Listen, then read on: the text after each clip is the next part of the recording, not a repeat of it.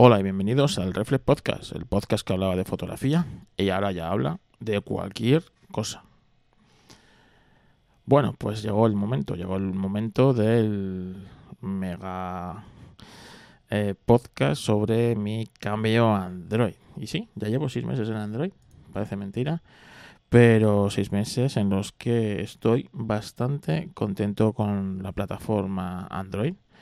Y bueno, cómo me he ido apañando, porque el cambio no es fácil, como imaginaréis, después de estar pues más de una década en, en iOS, concretamente desde 2010. Así que, bueno, pues eh, yo creo que después de seis meses es necesario hacer este podcast, ¿no? De, del cambio. Me habéis dejado preguntas, eh, tanto en audio como por escrito, que iré, iré intentando dar respuesta a lo largo de este, de este episodio. Así que, que bueno, pues eh, lo estoy grabando en casa. El sonido bastante distinto al habitual de este podcast y lo grabaré a lo largo de varios días. Así que, bueno, pues anotaréis cortes y, y bueno, pues, pues bueno, empezamos. Me he hecho un guion, me he hecho un pequeño guion, aquí un, una nota, una, un mapa mental con, para, que no, para no dejarme cosas en el aire. Porque realmente son muchas cosas y bueno, eh, no quiero perderme y divagar. Quizás la primera pregunta que, que, os, que, os hagáis algunos es el porqué del cambio. Y es que yo cada día me encontraba, no sé, eh, a disgusto con la compañía de Team. Y es que yo estoy peleado con Tim Cook la compañía que había innovado, que había llevado a la industria más allá, que había espoleado desde principio de, desde finales ya, ¿no? del siglo XX, eh, con el retorno de Steve Jobs a la empresa. Y bueno, hasta su muerte, esa empresa en esos 12 años, 14 años, eh, la empresa dio un vuelco de 180 grados eh, espoleó a la industria, eh, llevó, eh, fue una empresa innovadora y bueno, llevó a, bueno, como os digo, a la industria más allá. Desde que el contable cogió la empresa, pues la ha convertido en una empresa gris y anodina, ¿no? donde la innovación pues, es muy escasa y es una empresa tecnológica más. Sí, es la que más gana, porque su producto estrella evidentemente no es ni un iPhone, ni un iPad, ni un, ni un ordenador, ni un Mac. Su producto estrella es la acción de Apple, ¿no? Por eso yo con esta compañía, pues bueno, pues eh, yo entré aquí por el Mac y me mantengo aquí por el Mac, ¿no? Después de haber pasado por un montón de iPhones, el, el 3GS, el 4, el 5, 5S, el 6, el 7, el XR, pues llegó un momento en el que dije, basta. Así que hice el cambio a Android. Ese momento llegó pues, sobre febrero de este año, cuando ya el iPhone 7, que todavía tengo aquí, todavía uso, porque bueno, pues sigo, estoy trabajando en las dos plataformas, eh, dejó pues eh, de, estaba ya un poco machacado después de muchos años de batallas eh, la cámara de fotos pues ya no, no, enfocaba bien, tenía problemas de enfoque de, la foto. La batería, aunque la he cambiado dos veces, pues, pues bueno, pues había que cargarlo eh, un par de veces al día para un uso normal, porque Apple ha ratoneado con las baterías de los teléfonos durante mucho tiempo. Y bueno, pues eh, dije, este es el momento de cambiar Android, ¿no? Se dieron las circunstancias, además, que en la mobile pude estar eh, trasteando varios Android, pero en especial uno durante, durante todos estos días. Y me sentí bastante cómodo con la plataforma y con el teléfono y con todo. Y como mi última experiencia con Android fue hace unos 10 años con un Samsung, un Samsung S3, pues dije, yo creo que esto ha evolucionado mucho desde ese Android. Creo que el último que usé así, digamos, en condiciones fue un 4.2 o 4.3, antes del el que había antes del KitKat, ¿no? Pues eh, yo creo que era el momento, ¿no? De de dar el salto. Además, también venía con mi inquietud de ser totalmente, digamos, soberano de, de mis datos y de mis contenidos. No depender de, de, empresas. Y ahora, con este cambio Android, me he dado cuenta del error que es eh, abrazar un ecosistema. Los ecosistemas tienen que ser lo más abiertos posible porque si no eres cautivo de, de, ello, ¿no? Y bueno, el hecho es que hemos, he perdido, he perdido datos, he perdido, he perdido cosas que, que, que bueno, en, el, en, este cambio que pues que me fastidia bastante las cosas como son, porque, porque, porque hay cosas que fastidian perder, ¿no? En el fondo, eh, esto de ser soberano de tus datos, de ser tú el que tenga que, bueno, pues guardar tus cosas, es, es una responsabilidad que hay que asumir, ¿no? Y no es fácil, no es sencillo y, y es laborioso. Y hoy día pues sabemos que el tiempo es escaso y que prima la comodidad muchas veces sobre, eh, sobre la pues bueno, pues la, la idoneidad, ¿no? Y claro, eh, abrazar un ecosistema es muy cómodo, te da muchas cosas hechas y luego, pues claro, es como una secta, ¿no? Luego, cuando entrar en la secta es muy fácil, pero abandonar esa secta cuesta, ¿no? Cuesta. Y hay quien no lo logra nunca. Pues esto es igual, ¿no? Así que, bueno, el ser soberano de mis datos, el, una serie de cosas que con la edad he, he ido pues, pues adquiriendo, ¿no? De, pues de, ser yo el propietario de las cosas, no depender de, suscripciones, intentar abandonar Google, ¿no? Es un contrasentido, ¿no? Estoy intentando abandonar Google y ir a Android.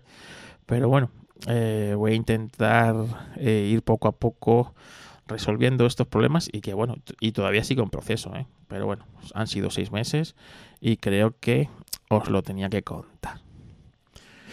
Llegado ese momento de hacer el clic, teníamos eh, que, bueno, pues eh, ver qué modelo de, teléfono se adaptaba mejor a mis circunstancias.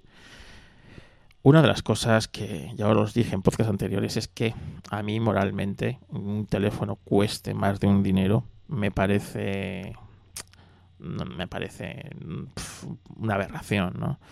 No es que me parezca inmoral o obsceno, es que no debería, no debería eh, costar eso. Y creo que en el otro episodio lo dejé claro, ¿no? No es lo mismo un, un dispositivo que es tu herramienta de trabajo, que ahí te puedes gastar lo que tú creas necesario porque es tu herramienta de trabajo, o un dispositivo que, bueno, pues es un complemento indispensable, pero no deja de ser un complemento, ¿vale? Entonces, eh, bueno, yo me puse un límite de unos 450 euros para buscar un teléfono Android. Entre otras cosas también porque tenía miedo de que no fuera capaz de, pues bueno, de dar ese salto de quedarme en Android. Y eh, en poco tiempo pues volviera al redil de, Apple con lo que ello supone, ¿no? Pues perder ese dinero, o tener que vender o mal vender el equipo y tal. Así que empecé la búsqueda y me centré en teléfonos de gama, digamos, media. Dentro de ellos, bueno, pues hay un montón de gamas, ¿no? Así que me fui a lo, a lo fácil. Tenía, me había decidido en dos equipos. Los dos de la marca eh, Xiaomi. Uno es el Pocophone eh, F3 y otro era el Poco M4. Al final me decidí por el M4. Era un poco más barato. Eh, y bueno, pues la verdad es que para lo que yo quería, en principio cumplía las expectativas y me quedé con el M4. En concreto el modelo con 5G. Ahí yo creo que me equivoqué, tenía que haber cogido el modelo de 4G que tenía una mejor pantalla y alguna cosa mejor que, que este 5G que lo único que tenía mejor era la conectividad 5G, que en el fondo tampoco lo aprovecho porque mi operadora no da un 5G real, es un 4G Plus de estos.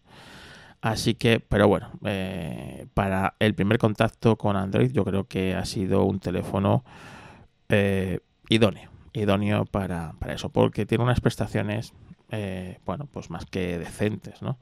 128 de almacenamiento interno, extendible por memoria micro SD, 6, eh, de memoria RAM, más que suficiente para, para moverse con soltura prácticamente en casi cualquier aplicación. Pantalla de, si bien no es OLED, como si la es en el modelo de 4G, es una pantalla, bueno, quizás es lo que más flojea el teléfono, pero aún así es una pantalla IPS de 90 Hz, cuando el iPhone pues seguía anclado en 60 Hz, mi, mi iPhone, ¿no? Así que bueno, pues la pantalla, yo para mí me vale para el uso que le estoy dando al teléfono.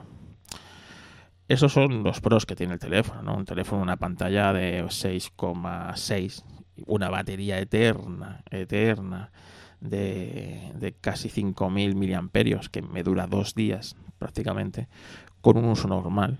Y si le metes un uso intensivo, y creerme que en el hospital eh, sí le he dado un uso a veces intensivo, pues de ver, de ver contenidos y de, de, internet y de estar con el teléfono horas. Eh, rara vez he llegado al final del día con menos de un 30% de batería al final del día y con un montón de horas de pantalla y bueno, la verdad que en eso no me puedo quejar. Un teléfono que me ha vuelto a reconectar con mis cascos de cable, ¿no? Y descubrir que como con el cable no, pues no estoy cómodo, ¿no? En, con otros eh, auriculares. Eh, tengo auriculares de eh, inalámbricos y tal, pero el cable sigue siendo eh, para mí mi favorito, ¿no? Coger unos unos unos, unos cascos de, de 10, 15 euros, eh, llevártelos de acá para allá, ¿sabes? Y si se rompen, pues se han roto y compras otros y ya está, para escuchar podcast y tal, incluso para escuchar buena música, ¿no? Pues eh, con ese, con, como tienes jack, le puedes meter pues los auriculares mejores, ¿no? Que tienes en casa para escuchar música y realmente se escucha realmente bien. El que tenga jack, a mí es una cosa que me ha encantado. Lo malo es que los teléfonos ahora eh, Android, pues poco a poco van desapareciendo el jack, ¿no? Así que eso es una pena, pero el resto está muy bien. Este teléfono tiene desbloqueo eh, tanto facial por la cámara de fotos, no es el desbloqueo que tiene el iPhone. Tampoco busco yo un desbloqueo de estos. Y luego tiene desbloqueo por huella en el lateral, un desbloqueo que va súper rápido, eh, muy bien. Y bueno, pues la verdad es que está bastante bien. Lo que pasa es que tienes que acostumbrarte. Yo sigo prefiriendo que estuviera en pantalla, ¿no? Eh, como bueno, pues como está en el iPhone, en el iPhone 7 eh, o que estuviera escondido en la pantalla, ¿no? Para como tienen muchos teléfonos de hoy en día de Android.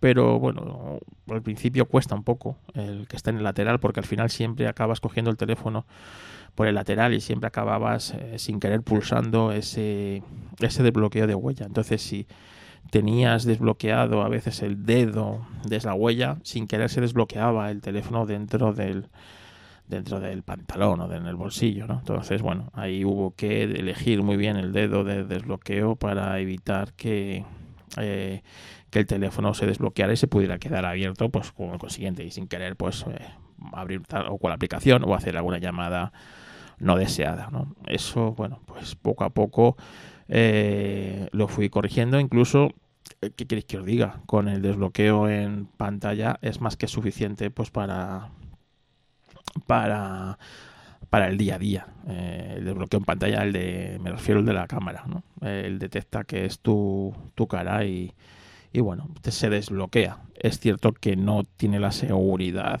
de, de, pues, del, de lo que es un desbloqueo por huella o otro o el que tiene el iPhone, pero para un día a día es más que suficiente. Si luego tú le pones una buena contraseña, es difícil que, que te puedan abrir el teléfono cualquiera. Quizás esos sean los, los, pros del teléfono. Contras, como os he dicho, bueno, pues la pantalla que no es muy especialmente luminosa. Es un teléfono que, bueno, pues es de plástico. O sea, me costó menos de 250 euros. ¿Qué vas a pedir por ese precio, por ese, por ese dinero, no? teléfono. Pues bueno, pues la parte de atrás es, es de plástico. Eh, viene funda, venía con funda, como casi todos los teléfonos de Xiaomi. y es la que llevo puesta en el teléfono.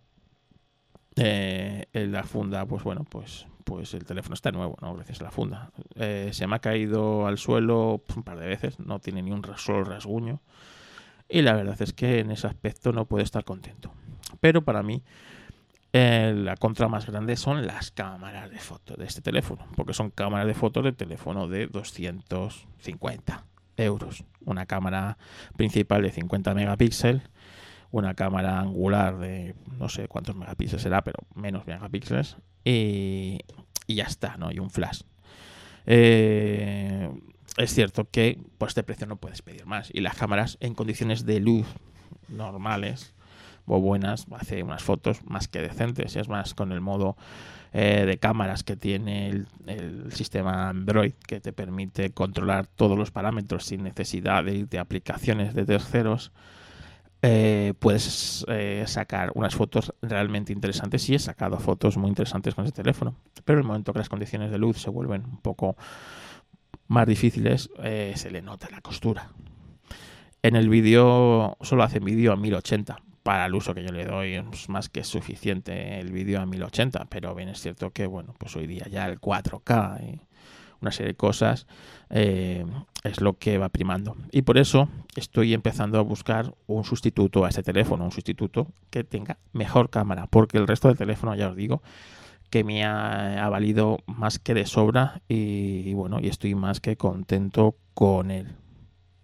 Esos en principio eh, serían los pros y los contras del terminal que he elegido. Como os digo, es el Poco 4 5G. Es un teléfono que salió a finales del año 2021 y que, bueno, supongo que ahora a finales de este año le sacarán un sustituto. Pero bueno, va muy bien. El equipo o el teléfono cuando lo compré venía con Android 11. Eh, pero en marzo de este año ya se actualizó a Android 12 Ahora ha salido Android 13. Eh, uno de los problemas de, Android es la fragmentación que llaman, ¿no? Y es que, verdad, eh, los fabricantes del el chip que controla el teléfono eh, no suelen permitir muchas actualizaciones. Muchas veces echamos la, marca, la culpa a la marca, tal o cual marca bueno, pues no actualizan los teléfonos. Y es que, bueno, para actualizar el teléfono, el, procesador tiene que tiene que permitir esa, eso y normalmente Qualcomm o las que fabrican los procesadores suelen ser las que eh, no dan eh, a, los fabricantes eh, esa posibilidad de, de, bueno, pues que sí tiene por ejemplo Apple porque es ella la que fabrica sus propios procesadores, no depende de que se los fabrique Qualcomm o, o Mediatek o, la que sea, ¿no? Por eso, bueno, ese es un handicap de Android, esa fragmentación.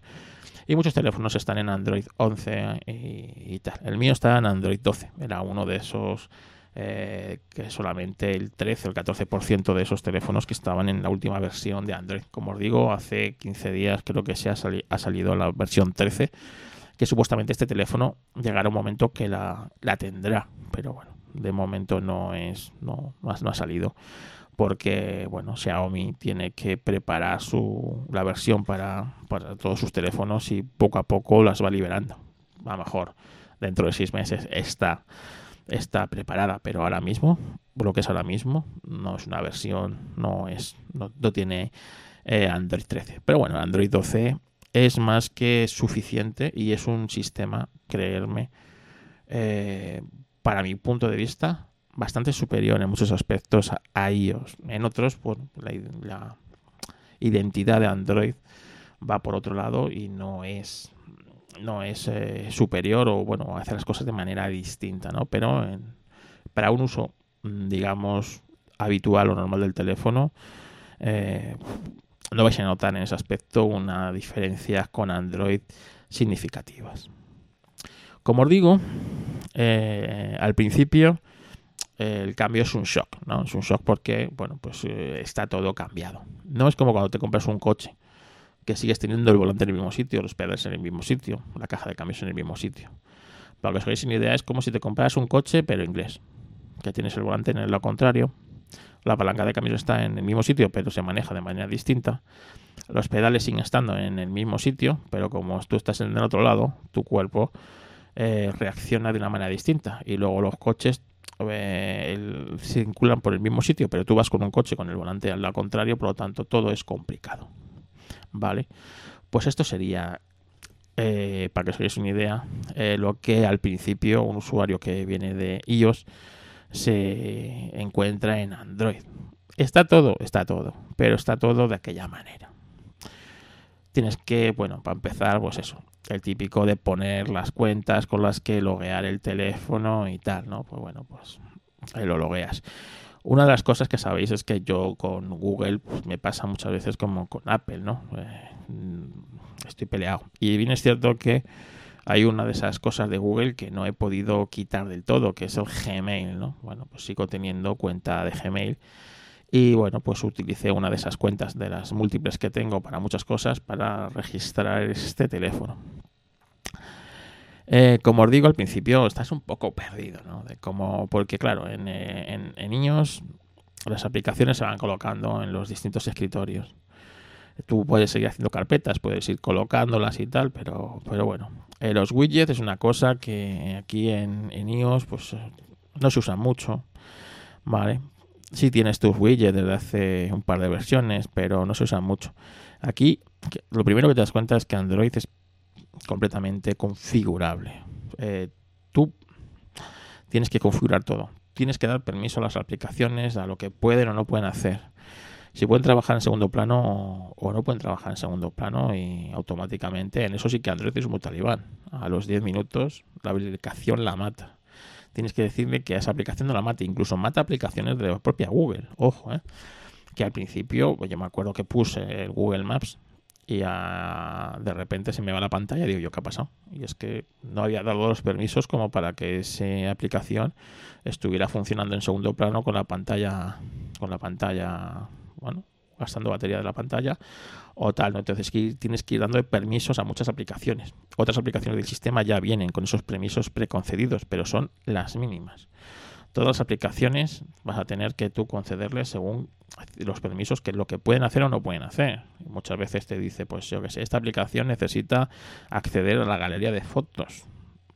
¿Le concedes el permiso? Sí o no. Necesita acceder al micrófono. ¿Le concedes el permiso? Solo cuando está abierta la aplicación, solo cuando se esté usando, nunca. ¿Vale? Bueno, pues ahí eh, es un trámite que tenemos que pasar, pero nuestra seguridad va en ello. Si te bajas una aplicación eh, que no, que te, yo qué sé, una la típica del interna, ¿no? Y te pide permiso de ver tu llamada, de tal, no sé qué, eh, pues ponte alerta que esa aplicación te va a estar espiando. ¿Vale? Eh, eh, al principio, pues bueno, como todos los teléfonos, te pide poner tus cuentas, eh, el desbloqueo facial, etcétera, etcétera, etcétera. Primer shock, ¿no? Cómo pasar datos de mi teléfono Android, o sea, de mi teléfono iOS a mi teléfono Android. Bueno, pues hoy día hay aplicaciones, tanto en la Apple Store como en la tienda de, de la Play Store de, de Android que te permiten hacer eso, ¿no? pero siempre hay aplicaciones que son puñeteras que esto no te lo permiten hacer, como es WhatsApp. La aplicación que más odio con diferencia, ¿no? Y que tengo que seguir usando porque hay gente que, bueno, pues que no quiere dejar de usarla. Y a veces, bueno, pues tienes que tragar por eso, pues por motivos laborales o por, o por eso. Pero hasta que un día me canse. Porque el día que me canse diré, mira, estoy aquí en Telegram si queréis hablar conmigo, estoy aquí y no quiero saber nada de Twitter. Pero claro, eso supondría dejar de hablarme con mi familia, principalmente. No sé qué tal se lo iban a tomar, ¿no? Bueno, pues WhatsApp es una aplicación muy peculiar, ¿no? Y entonces los datos de iOS los guarda en la nube de iOS, que es eh, eh, no la usa nadie. Y luego los datos de en Android los guarda en la en la nube de, Google, ¿no? En la en la famosa Google Drive, que bueno, pues aunque a pesar de los 15 gigas que te da, pues es una aplicación que normalmente si quieres hacer una copia de seguridad del WhatsApp necesitas tener acceso de pago, ¿vale? Todo lo demás son aplicaciones de terceros de pago que utilizan estos subterfugios de copia de seguridad, tal, no sé qué, para eh, lograr eh, pasar los datos de uno a otro. Yo la verdad es que me negué a pagar ninguna aplicación y como lo que tenía en lo que pude salvar, por ejemplo, fotografías, pues me las bajé al Mac.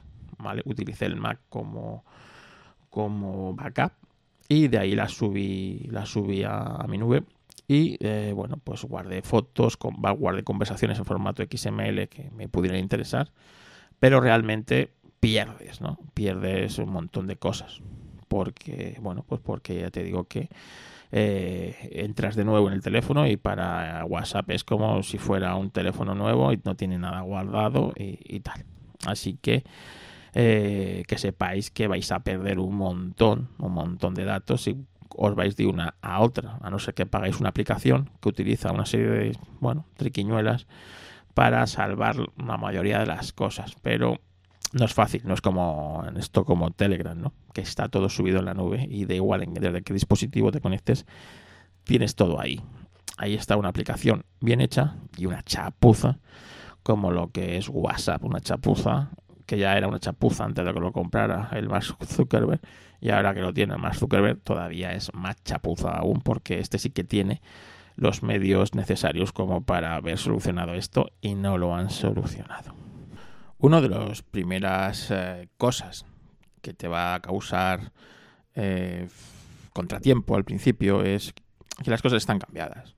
Si en uno es, por ejemplo, en iOS, si tú deslizas el dedo de abajo hacia arriba, te sale eh, la cortina pues con todas las cosas, ¿no? Pues eh, subir volumen, bajar volumen, brillo, eh, aplicaciones rápidas tipo calculadora, cámara, grabar pantalla, poner el modo avión, etcétera, etcétera, etcétera, ¿no? Pues si tú haces esto mismo en Android, lo que haces es abrir el, en mi caso, el cajón de aplicaciones, Y si deslizas de abajo arriba, ¿vale? Pues en, en iOS ves las notificaciones que vas teniendo, ¿vale? En cambio, en Android, y esto me costó, eh, eh, tenéis dos maneras de deslizar eh, de, arriba abajo. Es decir, si lo haces hacia, vamos a poner la cámara de fotos como el centro de la pantalla, ¿vale? La cámara frontal, la de los selfies. Si tú coges a, la, a, la izquierda, a la izquierda, deslizas hacia abajo, te salen todas las notificaciones, ¿no? Que tienes. Pero si lo haces de la cámara la de selfie a la derecha, deslizas y te aparece la cortina con pues lo que son todo lo que tiene como si fueran iOS, ¿no? Pues el wifi, los datos, el brillo de pantalla, tal. Lo bueno de todo esto es que es totalmente configurable. Vale, tú puedes poner aquí un montón de cosas, eh, poner y quitar. Luego tienes, aparte de lo que es eh, el estándar que tenía, por ejemplo, eh, el, Android creo que eh, Android 11 cuando lo compré, ya al mes o así se cambió al Android 12 y básicamente es igual, ¿no? Eh, en ese aspecto.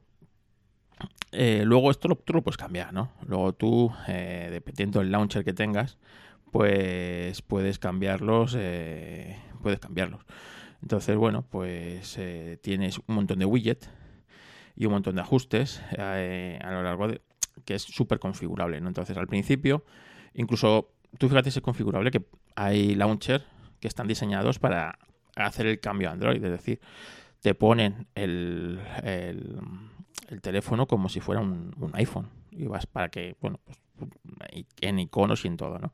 Yo descarté todo eso y también de momento descarté el mundo de los launchers de los widgets me, apañé con MIUI, que es el que tiene el sistema que tiene mi teléfono, que es el sistema o lo que son la apariencia, ¿no? la capa de personalización que le da Xiaomi o Poco en este caso a este teléfono. Y con eso he ido tirando estos seis meses y bueno, la verdad es que me he adaptado bien y tal, pero bueno, esto es totalmente configurable, todo, puedes configurar todo, pantalla de inicio, eh, cosas que en iOS ahora están empezando a abrir un poquito la mano y tal, ¿vale? Pero bueno, esto, esto es eh, uno de los primeros shock que te vas a encontrar.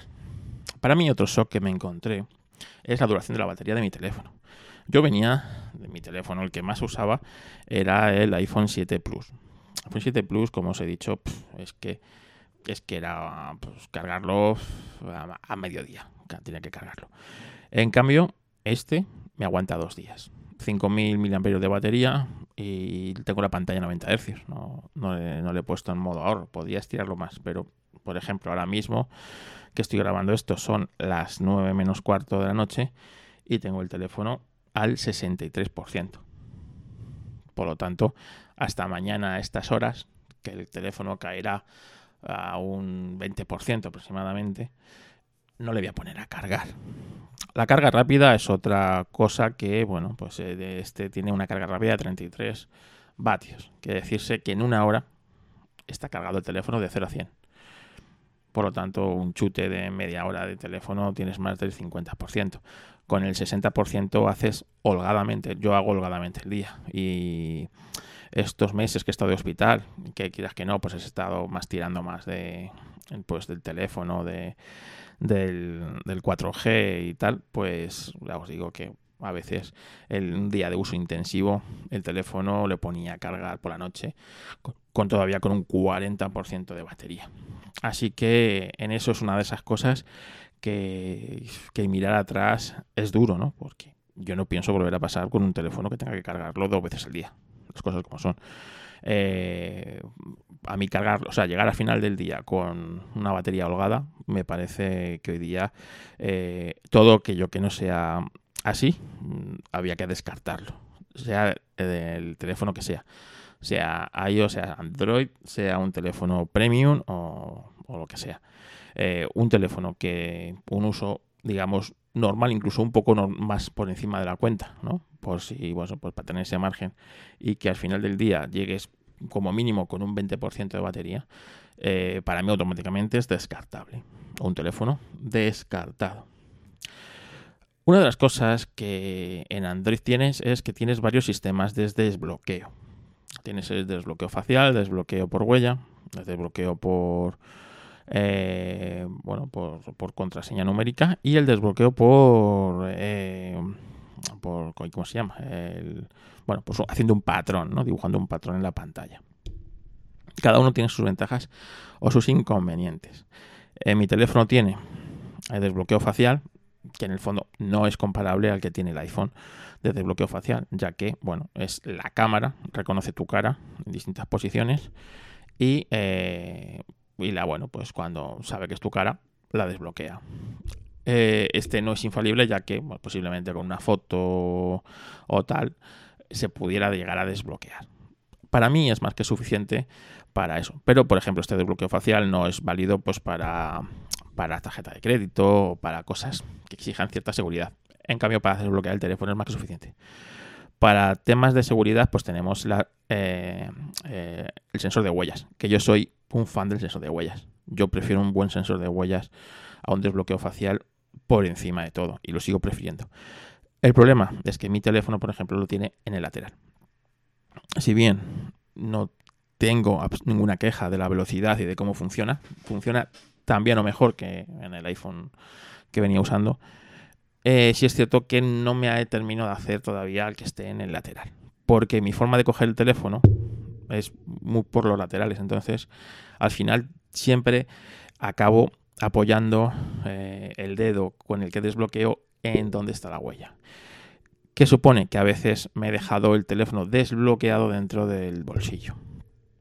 Si bien no ha pasado ninguna tragedia, pero cuando a veces coges el teléfono y lo tienes desbloqueado, a mí no es una sensación agradable, ya que, bueno, pues puedes eh, desde llamar, hacer una llamada no deseada, a, yo qué sé, gastar más batería o cualquier cosa. No es una cosa que me guste. Entonces, ¿qué he tenido que hacer? Pues a veces he tenido que, o una solución que usé, eh, eh, pues es poner una, un solo dedo para desbloquear el, teléfono. Y un dedo del que no suele ser con el yo soy diestro, pues eh, entonces no suelo, pues suelo desbloquearlo muchas veces con el, con el dedo, con el pulgar, ¿no? Y pues bueno, pues eh, poner otro dedo para desbloquearlo. Con lo consiguiente no es tan cómodo. En cambio, si el desbloqueo fuera en la pantalla, a mí yo no tendría este problema. Así que el próximo teléfono Android que estoy buscando ya os adelanto que estoy buscando otro teléfono, como ya os he dicho en otros, y ya básicamente tengo el candidato, aunque eso lo desvelaremos al final del episodio. Eh, para mí, al desbloqueo que esté en pantalla, aunque sea más lento, para mí es mejor. ¿Vale? También he probado a estar sin huella y desbloquear solamente facialmente, como, pues, como un, iPhone eh, en el del iPhone 10 en adelante. Y la verdad es que funciona bien. Pero bueno, a mí me gusta el desbloqueo por, huella dactilar y es el que suelo usar. El patrón no lo he usado.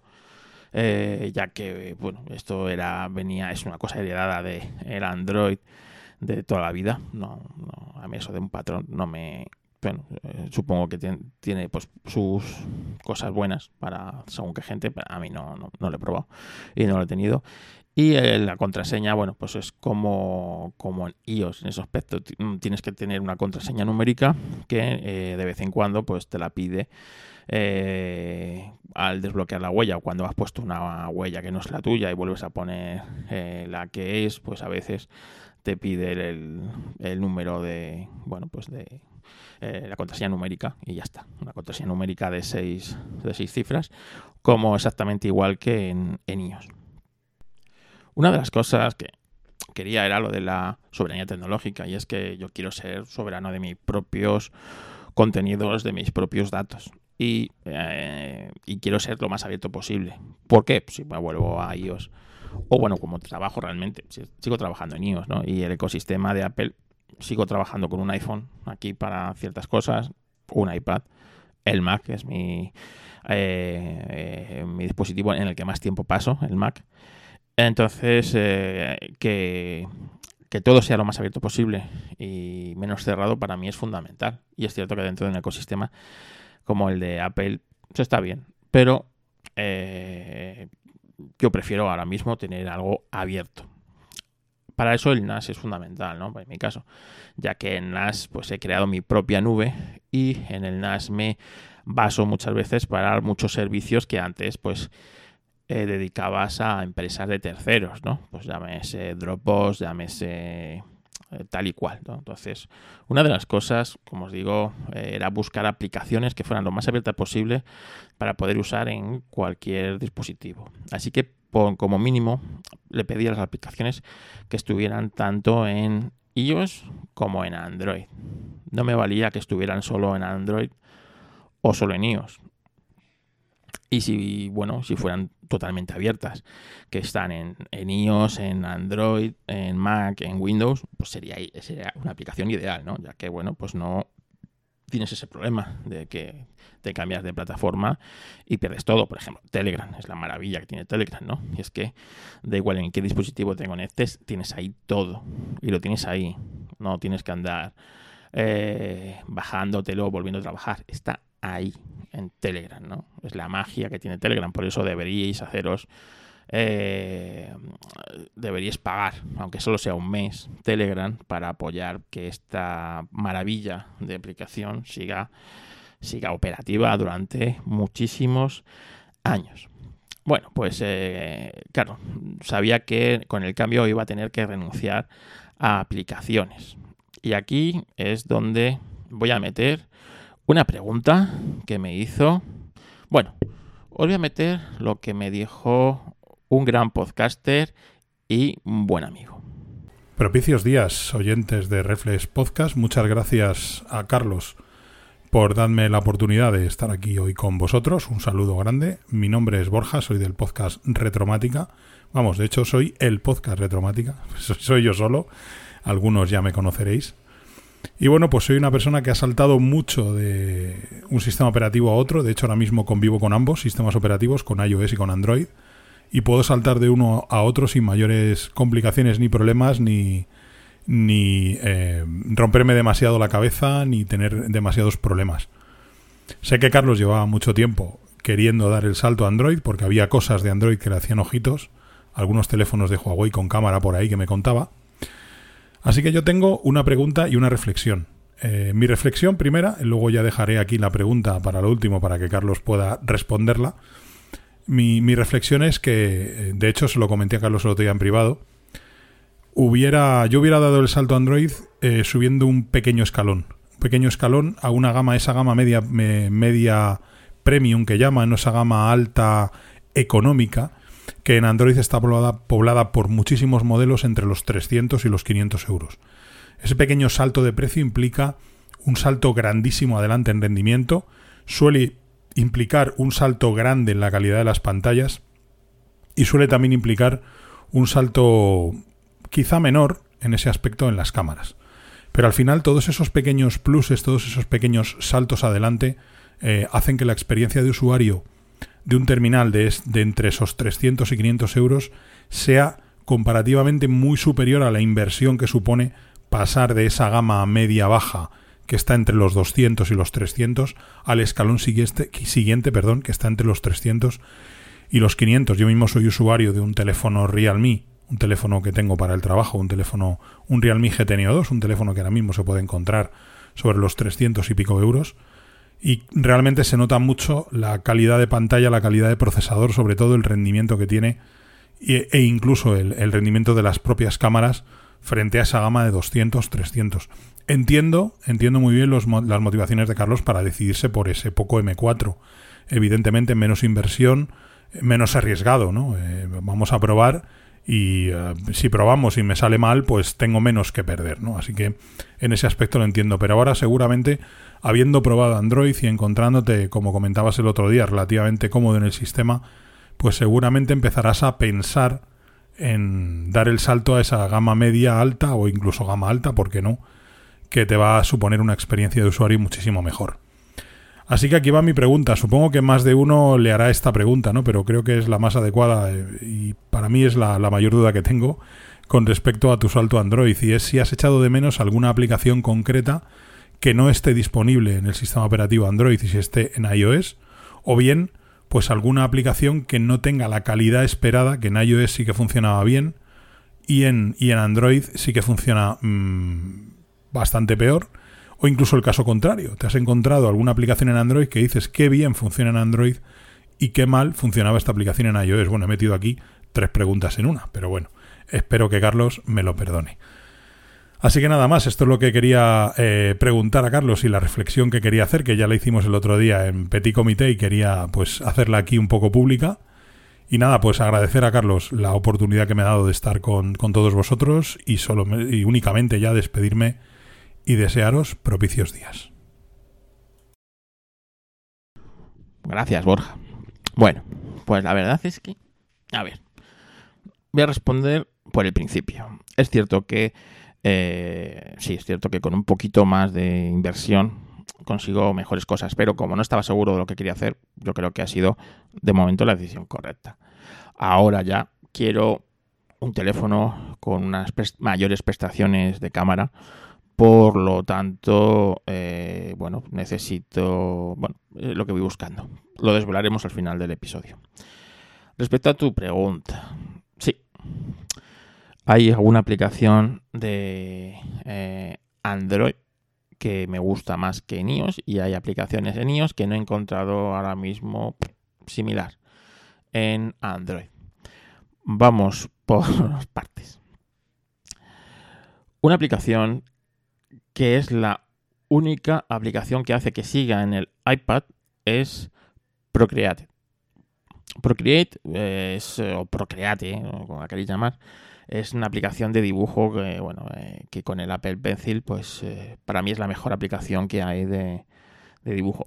Y yo, pues de vez en cuando dibujo y, bueno, pues hago mis, cositas ahí de diseño en esa aplicación, en mi iPad eh, Air 3.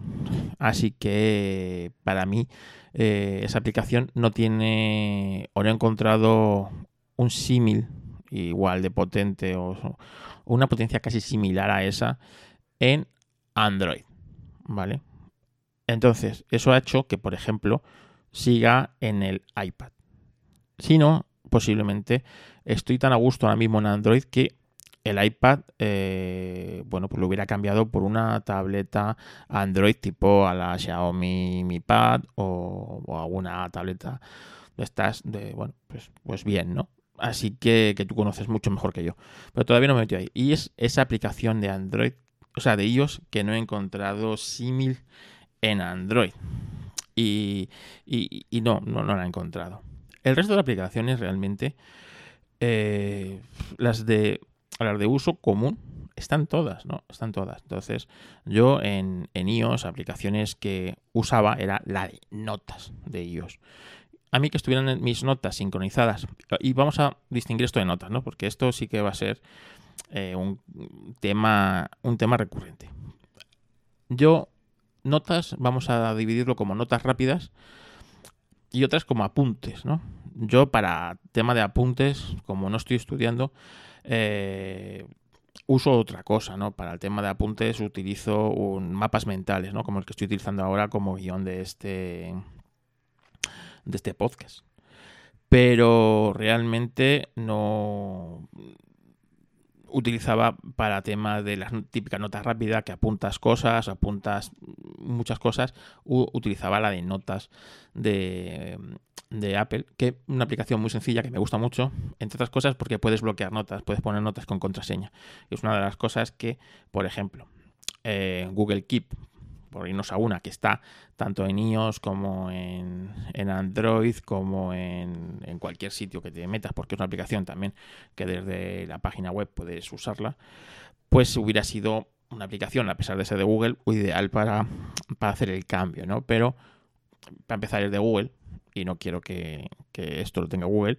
Y segundo, no puedes bloquear notas. ¿Por qué? Porque si es que las bloqueas, a lo mejor Google no puede leerlas y si no puede leerlas, no tiene tus datos, ¿sabes? Entonces es algo fundamental para mí, pues bloquear ciertas notas, ¿no? Con ciertas pues, cosas que no quiero que, estén ahí de libre acceso. Por lo tanto, eh, por lo tanto, no, no, no encontrar eso. Y para el tema de las notas, pues evidentemente quiero yo guardar las notas. Ahí Ángel de YouGeek ha tenido mucho, mucho que ver, ¿no? Y el método Zettel, pues al final encontré dos aplicaciones que eh, me valían o que me están haciendo esto de las notas. Eh, que son bastante complejas, pero también una vez que te haces a ellas y logras configurarlas bien, ¿vale? Y esto es laborioso, eh, para un patán como yo, eh, luego pues te das cuenta que tiene muchas ventajas. Y son dos. Una es Zettel Note y otra es una que me descubrió hace, bueno, que ya la había escuchado yo con Ángel de Yubik y había intentado, pero no me había puesto realmente a, a probarla. En cambio, un oyente, y ya pues ya meto la pregunta de este oyente, y es un oyente que me escucha en, en apelianos, ¿no? Y bueno, no voy a decir su nombre porque, bueno, como no tengo, no sé, no he hablado con él esto, aunque le dije, le respondería, ¿no? Me recomendó que, bueno, que, que parece que Evernote es la, bueno, pues la aplicación estándar de esto, aunque yo Evernote la usé hace muchos años, pero de repente se, la, aplicación se puso por suscripción y no, pero, pero no voy a hacer una aplicación eh, por suscripción. Yo sé que Fran de, de Batería 2% es, es fanático, ¿no? De Evernote y de Vir, ¿no? Creo que es la suya, tal, no sé qué. Yo no voy a pagar por esto. Por lo tanto, tal. Y eh, este oyente, eh, al cual se agradezco, se puso conmigo en contacto por mail y me recomendó Joplin. Joplin, que es una aplicación que Ángel ha hablado con ella, de ya hasta la saciedad. Y bueno, pues dije, voy a probarla y realmente tiene muchas cosas buenas. Ahora mismo estoy con esas dos, con Joplin y con Zettelnote, sincronizadas en mi nube, en mi, bueno, en mi NAS eh, he levantado un Docker y he hecho una nube privada mía con, aplicaciones para mí, ¿no? que es en la que me, me baso. Así que mis eh, datos se respaldan en mi NAS, en mi casa. Luego este NAS tiene una copia aparte en, una nube una nube pública vale de, en la de Microsoft en este caso.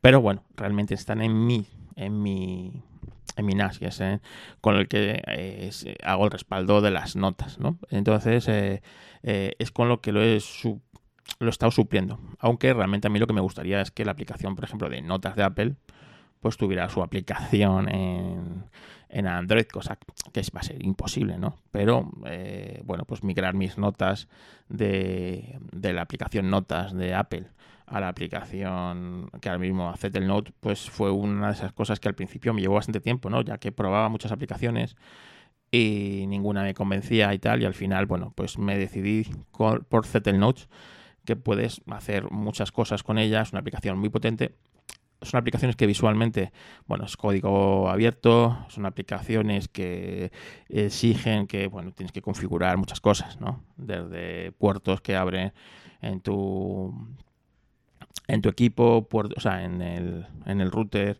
eh, cómo, se, que, cómo por WebDAV se sincroniza con tu nube y tal, ¿no? Entonces son aplicaciones un poco complejas. Entonces, eh, Joplin, la he probado estos días desde que me lo recomendó este oyente y la verdad es que va muy bien, así que bueno, voy a traer un poco más y a lo mejor Joplin eh, sustituye a Zettelnote. De momento estoy con eso. Y como os digo, no voy a probar Evernote ni nada de eso porque no quiero una aplicación que se base en tema de suscripción. Yo entiendo que ellos se tienen que ganar la vida y, no, no, voy a criticar eso. Pero bueno, pues una aplicación de notas yo creo que debería tener, por ejemplo, yo que sé, si te compras la aplicación, pues pagas lo que crea el, desarrollador que tiene que valer su aplicación y ya está, ya la puedes usar y la puedes usar en cualquier dispositivo, pero tener que estar pagando por eso, si me niego a pagar por tener Spotify, imagínate, por tener mis propias notas ahí, no, no, la verdad es que no estoy dispuesto. Y otra aplicación con la que he tenido lío, Borja, es con los temas de los podcasts. Yo estaba muy hecho a la fantástica eh, aplicación de podcast de eh, iOS Overcast de Marco Armen. Es la aplicación pues, que yo tenía por de cabecera. Y la verdad es que tantos años que llevaba con ella, la apagué en su día. Y bueno, la verdad es que tantas horas que he escuchado de esa aplicación que realmente pues, era la aplicación que yo usaba. Eh, aquí volvemos a lo mismo. Eh, Android tiene sus propias aplicaciones de podcast que están solo en Android, que está muy bien. Si, os si queréis una aplicación que esté, lo más está solo en Android, os recomendaría Podcast Guru. Está muy bien. No llega al nivel de Overcast, pero tiene cosas muy guapas pero no tiene símil o versión en, lo que es en, iOS, por ejemplo. Overcast no está en Android. Aquí, eh, otra aplicación que sí puede valeros, que está en todas, tanto en iOS como en Android, como versión web, es eh, Google Podcast. Pero bueno, es lo mismo. Tenemos que estar con Google. Y Google, ¿quién te dice que mañana no te diga que, que la que la, pues que la quita la aplicación, porque lo que Google te da, Google te lo quita. ¿no? Entonces, bueno, eh, podría haber sido una alternativa bastante válida, la de Google Podcast, pero al final aquí, pues bueno, no he sido nada creativo, he probado varias y al final con la que con la que me he quedado es con Podcast, ¿vale? Una aplicación muy potente. Eh, que tiene su parte de pago, pero para mí con la parte gratuita tengo más que suficiente y es con la que ahora mismo pues tengo mis podcast, ¿vale? Eh, ¿Qué es lo bueno de cambiar de una a otra? Pues que he hecho mucha limpieza de podcast. Entonces eh, eh, he quitado podcasts que llevaban muchos años sin actualizarse, el feed y tal, y bueno, pues otros que, que he quitado porque pues, pues el podcast ha bajado mucho en lo que es calidad, por ejemplo, como Proyecto Macintosh. pues para qué, para qué vas a escuchar un podcast con, es como ese. Lo que fue ese podcast a lo que se convirtió. Pues nada, pues fuera. Y, y, bueno, pues es eso, ¿no? Pero que aún sigo investigando y buscando la aplicación ideal. De momento estoy con Pocket pero podría cambiar. Y aplicaciones de Android que me han sorprendido prácticamente muchas. O sea, no hay tanta diferencia en esto. Eh, están muy bien hechas las aplicaciones de Android. Visualmente no tienen nada que envidiar a las de a las de iOS. las gordas están todas, ¿vale? Pero hay una que me ha sorprendido, ¿vale? Y es Folio. Folio es una aplicación que yo usaba en Mac, eh, en Mac en iOS para controlar el combustible que que, vas echando en el coche, ¿no? Aparte de decirte, pues, eh, la gasolinera de alrededor, la que más barata tiene el combustible. Aunque para esto yo suelo usar un bot de, Telegram que va muy bien. Eh, fue el bot. Pues eh, yo uso Folio y bueno, pues te, pues eso, Folio es fácil, es, llegas a la gasolinera, echas tanto y apunta tantos kilómetros, en la aplicación te va siguiendo un seguimiento de los kilómetros que has hecho, el consumo real que tiene el coche, y tal y tal y tal. Bueno, pues resulta que en la aplicación de iOS, pues yo estaba contento con pero la de Android es mucho mejor. Tiene más opciones que la de iOS, visualmente es mucho más bonita y es la misma aplicación, ¿eh? pero visualmente pues eh, no sé por qué. Tiene más opciones en, eh, te vas aquí al menú y tienes un montón de opciones que no tienes en, en iOS y si tienes en, en, en Android. Le sigue siendo gratuita, una aplicación que, bueno, pues eh, a mí me parece maravillosa y que quieras que no, pues me encanta. Así que eh, está más sorprendido gratamente. Bien, pues como veis, la verdad es que me, me sorprendió, ¿no? El hecho de que, bueno, no es que me sorprendiera, ya llevaba escuchándolo bastante tiempo, pero comprobar que es cierto, ¿no? Que eh, las aplicaciones de Android han pegado una evolución bastante considerable y prácticamente hay pocas aplicaciones que estén en iOS y no estén en Android. Aunque Android sigue teniendo yo creo que más aplicaciones. También tiene muchísima basura y muchísima morralla. Hablando de aplicaciones, una de las cosas que me gusta de Android es que tú puedes instalar las aplicaciones que tú quieras, aplicaciones a capón. Y eso es otra una cosa que, bueno, pues que eh, a mí no me gusta de, de iOS. Me gustan las tiendas alternativas sabiendo lo que tienes entre manos. Para esto me he ayudado de una cosa que eh, hace tiempo le escuché a Ángel de YouGeek, ¿no? Y en nosotros que la aplicación Insular. Insular es una aplicación que divide el teléfono como en dos, dos islas, ¿no?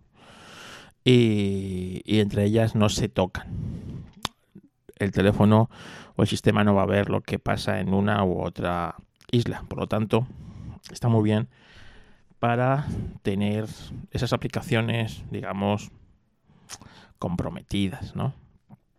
Lo puedes hacer de dos maneras, si te das cuenta. Puedes hacer una isla. Te va a dividir, bueno, como os digo, va a dividir el teléfono en dos. Uno se va a llamar personal y otro trabajo. Tú lo puedes luego renombrar como tú quieras. Entonces tienes ahí metido, eh, imagínate en el trabajo, por las aplicaciones.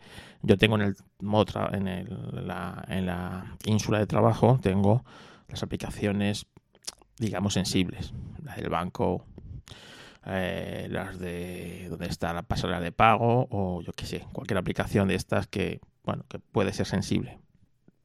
Y en cambio, eh, en el resto del teléfono, el zona personal, tengo eh, aplicaciones pues que, bueno, pues que voy bajando tanto de la tienda oficial de, de Google, la, Play Store, como de tiendas alternativas, ¿no? Y aquí hay mucho. Es cierto que puedes instalar aplicaciones craqueadas de estas, ¿no? Yo la verdad es que huyo de esas aplicaciones. Pero es cierto que hay aplicaciones de software libre, hay, hay, tiendas alternativas, ¿no? De aplicaciones que por una u otra razón no, no han pues no han pasado por la por la Play Store y luego hay aplicaciones, hay tiendas que, bueno, pues que, que, bueno, que sí han pasado, ¿no? Para empezar, yo tengo tres tiendas en, en mi teléfono. Tengo la oficial, la de Play Store. Tengo eh, la aplicación de software libre y esta aplicación esta es de la, típica, la de software libre, ahí cómo se llama, se me olvida ver, la voy a buscar. Es la típica aplicación, eh, tienda de aplicaciones que eh, solo tiene software libre, está publicado todo el software en, GitHub, por lo tanto es fácil saber si te han, eh, eh, bueno, pues te han metido un bicho o algo, pues ahí está el código, o sea, cualquiera sí va a ver, ¿no? ¿Cómo se llama la tienda esta? He tenido que buscarla. Ay, el Alzheimer. Bueno, eh, la típica F, la tienda F-Droid, ¿no? En la que, bueno, vas a encontrar aplicaciones totalmente de software libre, código abierto, y la verdad es que tienes aplicaciones muy, muy interesantes. Y bueno, pues eh, aplicaciones que no estén, eh, que no están por en, otras tiendas y bueno, pues la verdad es que hay aplicaciones interesantes. Si queréis otro día para no hacer este podcast totalmente eterno, hago un podcast de las aplicaciones o las aplicaciones que más uso o, aplicaciones que tengo en, mi teléfono Android. Y luego hay otra aplicación, esta me la recomendó. Todo esto son recomendaciones de Ángel Yugik, que es un monstruo. Y bueno, pues ya hago publicidad de su podcast, ¿no? Yugik, que no conoce a Ángel. Bueno, pues eh, me recomendó porque dice, mira, estos de, de son muy talibanes. Esto es todo software libre y tal. Y no muchas veces no admiten ni librerías de, que no sean de software libre y tal. Si quieres una cosa intermedia entre lo que es el software libre y el bueno y, el privativo, tienes eh, Droid EFI. Es una tienda, se llama Droid EFI, en el que puedes encontrar la mayoría de las aplicaciones que están en, la, en la tienda de Fedroid, pero también hay esas otras aplicaciones que están ahí como, bueno, pues que a lo mejor no usan una librería libre o tal, y eh, bueno, pues, pues eso, tienes aplicaciones interesantes y bueno, pues alternativas a, muchas aplicaciones de Google y, bueno, pues la verdad es que está bien de vez en cuando bucear por estas tiendas y encontrar pues aplicaciones interesantes, ¿eh? de desarrolladores independientes y tal. Así que, que bueno, que, que sepáis que, que, hay vida más allá de la, de la Play Store. Diferencias de la Play Store con la, con la de Apple. Bueno, la de Apple está todo muy bien colocadito, todo muy bien tal. Aquí todavía sigue habiendo algo de morralla. Pero bien es cierto que tampoco es lo que yo recordaba de hace 10 años. Para nada. Eh, la instalación es exactamente igual. Y luego sabéis que en Android tenemos la, eh, bueno, te puedes bajar una APK o compilar una APK de, de, repositorios y tal. Y bueno, pues el, el, sistema te va a avisar de que esto que estás haciendo es peligroso. Tienes que saber hacerlo, ¿no? Eh, o, y bueno, tienes que dar los permisos necesarios para instalarlo. Y bueno, pues la verdad es que, eh, como os digo, cabe esa posibilidad. Una de las cosas que más me gusta en esto de las aplicaciones de Android son lo, el tema de navegadores. Eh, y también ha sido quizás una de las causas de mi cambio, o bueno, lo que empezó a propiciar este cambio de iOS a Android. En iOS no existe otro navegador que no sea eh, Safari lo pueden llamar Brave, lo pueden llamar Chrome, lo pueden llamar lo que quieran, pero el motor de ese navegador está basado en Safari, porque eh, eh, Apple no permite que se instale un navegador que no sea como todo Safari. Esto en Android no es así, no es así.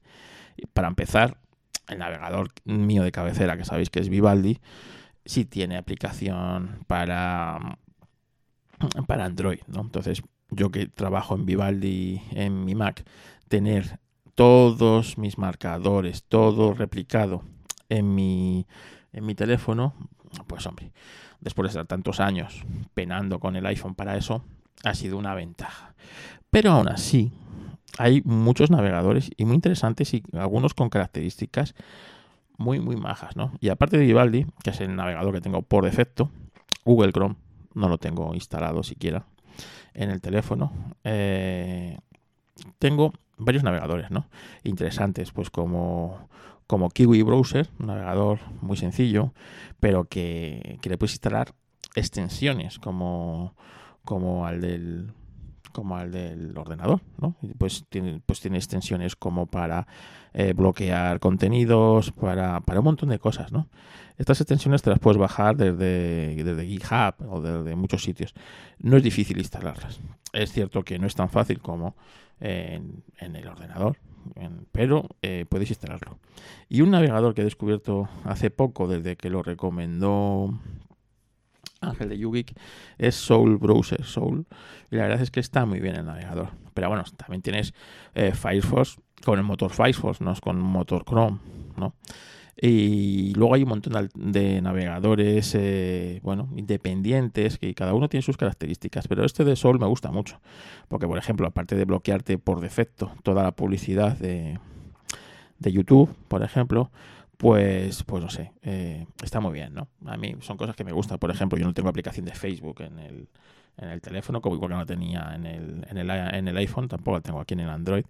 Y te puedes conectar eh, vía navegador. Y bueno, pues la verdad es que no funciona mal. Eh, a mí tema de navegadores en Android, yo creo que habría que dedicarle un, un Reflex Podcast aparte para el tema de navegadores porque es interesante. A ver si me puedo traer a Ángel o a alguien experimentado en el que me, bueno, me, nos guíe ¿no? y nos, nos descubra más cosas. Pero realmente eh, los navegadores, el poder instalar un el navegador que tú quieras con el motor que tú quieras es fundamental. ¿no? Por ejemplo, yo sé que Edu Collado eh, trabaja con Firefox, ¿no? Y yo creo que Ángel Yogi también trabaja principalmente con Firefox como su navegador principal, ¿no? Bueno, pues eh, poder tener estos navegadores en tu dispositivo es, es un mundo, ¿no? Que eso en, en iOS, pues, da igual, te instalas Brave y, sí, cambian la estética, pero en el fondo funciona exactamente igual que Safari porque el motor es un Safari y ya está. Entonces, eso es uno de esos puntos que no me gusta de iOS, igual que el que tú no puedes instalar la aplicación que te dé la gana, ¿no? Eh, y tengas que solo pasar por la tienda de Apple, como si tú no fueras mayorcito para saber lo que instalas o te dejas de instalar en tu teléfono. Vuelvo a repetir, es tu teléfono, tú te lo has comprado con tu dinero, no es el teléfono de Apple. Entonces, pues eh, debería existir alguna alternativa a la tienda oficial de Apple. Es cierto que luego te lo venden por el tema de seguridad. Oh, es seguro, es más, es más inseguro abrir esto. Bueno, es más inseguro, sí, puede ser más inseguro, pero la vida es peligrosa. Es decir, tú eres responsable. Tú cuando vendes un coche, no sabes a quién se lo vendes. Puedes desplazarte de A a B, como hacemos todos con el coche, pero si lo das a un zumbado y le da por atropellar a un grupo de ciclistas porque, porque se lo ha dicho una voz. Por eso vamos a dejar de vender coches. Por entendéis lo que os quiero decir, ¿no? El hecho es que yo creo que Apple debería abrir un poquito más la mano. También es cierto que el tema de seguridad en Android ha cambiado bastante en ese aspecto. ¿no? Como os digo, hay que conceder muchos permisos. Eh, por ejemplo, cuando vas a instalar una APK de fuera, eh, te hace dar, te, hace, eh, bueno, el, el conceder esos permisos, el que seas consciente de que lo que vas a instalar, ¿vale? Y luego pues, el, instalador analiza la aplicación a ver si tiene algo, digamos, sospechoso. Yo, como os digo, no suelo instalar aplicaciones craqueadas. Es cierto que he instalado alguna para probar, ¿vale? Aunque, pues, no la he usado.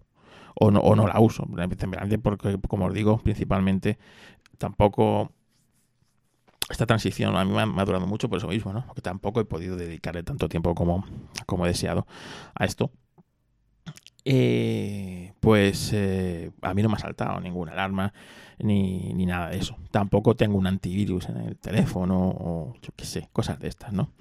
Sí es cierto que, mira, hablando de antivirus, hay una aplicación que viene con el, venía con el teléfono, que debe ser de, debe ser de Xiaomi, se llama Limpiador en el que te va borrando los archivos en el caché, archivos obsoletos, paquetes residuales y tal. Ahora mismo, pues le acabo de dar y tengo 4,99 gigas para borrar. Me dice que tengo 3,5 eh, gigas de archivos en el caché. Tengo 14 megas en paquetes eh, y tengo en memoria 1,5 gigas. Bueno, pues limpio eso. Empieza a trabajar el limpiador. Me dice que ya está limpio y ya está. Vale. Hay un limpiador aquí de WhatsApp, hay un limpiador de Facebook. Como no tengo Facebook, pues yo qué sé, en WhatsApp te, te limpia los archivos adjuntos de WhatsApp. A ver, venga, le voy a dar. A ver qué me, qué me dice. Archivos adjuntos. Acceso directo. ¿Crear un acceso directo para limpiador? No, no quiero crear un acceso directo para limpiador de pantalla. Y bueno, pues ahí, pues ahora me dice que tengo cero GIF, cero documentos, cero fondos de pantalla, cero mensajes. pues vale pues genial, pues no tiene que tal. Y limpieza a fondo, que me dice que tengo aquí 14 gigas que limpiar. En fotos pues repetidas, en, supongo que en, una serie de cosas, ¿no? Por ejemplo, aquí tengo, pues, yo qué sé, tengo en mapas 38 megas, tengo en Instagram no sé cuánto, pues aquí te lo va diciendo, ¿no? Archivos grandes, tengo archivos eh, tengo 1,55 gigas en archivos grandes. Tengo vídeos, 11 gigas de vídeos, ¿no? Te dice que han encontrado 285 vídeos. Eh, puedes eliminarlos innecesarios. Bueno, pues es una especie de aplicación para limpieza que, bueno, es eh, como os digo yo que, que es de, de, Xiaomi, que venía aquí con el teléfono. Y bueno, pues ya está. Eh, el gestor de archivos. Fundamental y una de las cosas que eh, no hay en iOS y que debería haber, pero no hay en iOS ni en su versión de iPad. Es un, gestor de archivos en condiciones, un explorador de archivos navegador, donde tú te metes en. Tienes aquí, por ejemplo, el mío tengo. Eh, mira, tengo. Me meto en el por FTP, puedo meterme en mi red local. Eh, porque está conectado por wifi o sea puedo, puedo entrar ahora mismo aquí en mi NAS puedo eh, ver eh, carpetas del sistema, no todas, hay carpetas que están protegidas evidentemente del sistema, pero bueno, puedo ver, eh, puedo explorar un montón de carpetas, mira, puedo explorar la tarjeta SD, el almacenamiento interno del dispositivo, ¿vale? Por ejemplo, pues yo que sé, si te bajas cualquier cosa del navegador, pues puedes elegir la carpeta en la que pues como en un ordenador más o menos, ¿no? Y esto es una cosa que se echa muchísimo de menos en iOS es una cosa que, oye, 15 años después, esto ya debería estar solucionado en iOS y seguimos con una mierda de explorador de archivos que no vale para tomar por culo. Esto es inaceptable y eso es otra de las cosas que hacen que ahora mismo yo pensar en volver a iOS me dé una pereza terrible, una auténtica pereza terrible. Como os digo, los puntos fuertes de Android es ese, ¿no? Esa que tú eres soberano en tu teléfono y puedes eh, puedes eh, desde ponerlo todo a tu gusto, cosa que está muy bien, sin tener que recurrir a subterfugios como hemos tenido que recurrir en Android, esa en, en iOS muchas veces y tal. Y pues puntos débiles que encuentro en el teléfono frente a iOS, por ejemplo, eh, no lo sé, a mí quizás más mental que otra cosa, ¿no? Es que en el fondo esto es Google. Es Android, es Google y no sabes realmente eh, cuántos datos están saliendo de tu teléfono. Y mira que tengo yo aquí puesto, por ejemplo, un, contador de datos que veo los que estoy enviando, los que una especie de cortafuegos, ¿no? De lo que es eh, datos que envías, datos que, que recibes y tal. Y, pero eso quizás es más eh, esa, esa parálisis, o sea, es más mental, yo creo, de lo, de lo que de lo que es, ¿no? En cambio, en iOS, por ejemplo, sabes que hay, o por ejemplo, la sensación es de más seguridad en ese aspecto. A lo mejor es una sensación, ¿no? De que tantos años en iOS puede ser posible que sea más una sensación mía que, que, eh, que una realidad. De momento, como os digo, no tengo, o sea, eh, estos seis meses estoy muy contento con el uso del Android y no tengo, o sea, no tengo intención de, volver a iOS eh, ahora, así que no sé si todavía será esa fase de enamoramiento o que ahora mismo ya estoy completamente compenetrado con el sistema y me encuentro tan cómodo como, como que no quiero volver. Es más, eh, al principio evidentemente me sentí incómodo en Android y cómodo en iOS. Son 12 años eh, en, en iOS, evidentemente. Ahora es al contrario. Ahora estoy tan cómodo en Android que cuando cojo el, iPhone, como ahora mismo, eh, hago cosas que como se hace, o sea, si antes hacía las cosas en Android como se hacían en iOS, ahora es al revés. Hago cosas en Android como se, o sea, en iOS como se, como se hacen en Android, ¿no? Y por ejemplo, pues eso, pues, pues crea ese conflicto a veces mental, pero estoy ahora mismo a gustísimo en Android y no, y no quiero cambiar. Bueno, antes de seguir con todas las cosas que tengo aquí apuntadas, que os tengo que contar, vamos a ir resolviendo dudas. Hemos resuelto las de Borja, así que aquí tenemos otra pregunta de otro podcaster. Hola, eh, Carlos, em, Frank, de batería 2%. A ver, los que usamos Apple y a veces, de vez en cuando, nos toca eh, manosear algunos Android, eh, como yo, por ejemplo, y que ya sabes que no soy una persona que, me meta mucho y que tenga mucho tiempo para, para, buscar y para meterme en todas esas cosas. Eh, ¿hay, ¿hay, alguna manera rápida de buscar aplicaciones que ya tengas instaladas en el sistema? Así como en iOS deslizamos un dedo hacia abajo, de arriba abajo, y automáticamente nos sale un buscador y, incluso nos aparecen algunas opciones, ¿no? De algunas recomendaciones de aplicaciones. ¿Hay alguna manera de hacer esto en Android? Creo que sí, pero bueno, ilústrame, por favor. Gracias. Pues claro que sí, Fran. Como no, va a haber una opción. Mira, en mi Android, como os digo, es un Poco Phone y va con el sistema de Poco, no, no le he metido otro launcher ni nada. Tiene un cajón de aplicaciones, es decir, si yo deslizo el dedo de abajo arriba en la pantalla, me sale el cajón de aplicaciones. Como tengo, aquí tengo dos divididos, ¿no? Uno ponía personal y otro trabajo. ¿Vale? Esto es porque, como os he dicho, eh, la aplicación que me divide el teléfono en dos. Pero bueno, Luego tengo aquí el como, bueno, pues eh, donde tú puedes eh, colocar esto como te, te guste y aparecen, primero aparecen las aplicaciones, arriba del todo me aparecen las aplicaciones últimas que he usado, ¿no? Pues ahora mismo tengo aquí, por si os una idea, tengo Vivaldi el navegador, tengo la aplicación de Dazón, tengo la grabadora de audio y tal. Luego vienen colocadas las aplicaciones por eh, por orden alfabético, ¿no? Empezando por la A y terminando pues, por la Z. Pero abajo del todo tengo una lupa. Yo aprieto esta lupa y eh, pongo la aplicación que, quiera buscar con la inicial, por ejemplo, F, y me aparecen todas las aplicaciones que tengo por F, ¿no? Empezando por eh, fotos, Fuelio, radio no sé qué, F-Droid, Fórmula 1, FitMe, FIA World Rally Car eh, y eh, Fit, de aplicación de, salud. De, del teléfono. Bueno, pues eso, pues, pues tal. Pero he descubierto una cosa que me va de lujo. Os cuento. Yo durante una época en, en iOS colocaba las aplicaciones por colores porque me, me era más útil a la hora de encontrarla el color. Y entonces tenía la primera pantalla, imagínate las aplicaciones eh, en rojo, la segunda pantalla en, en azul, la tercera pantalla en amarillo. Luego lo hice por carpetas. ¿Vale? Porque pues, empecé a acumular pantallas y no, era, no me era útil, pero eh, durante una época tenía carpetas, ¿no? Era la carpeta roja, la carpeta azul, la carpeta verde, la carpeta amarilla. Y ahí iba metiendo las aplicaciones según el color de la aplicación, del logotipo, eh, del, icono, ¿no? Principalmente. Bueno, pues esto lo trae por defecto.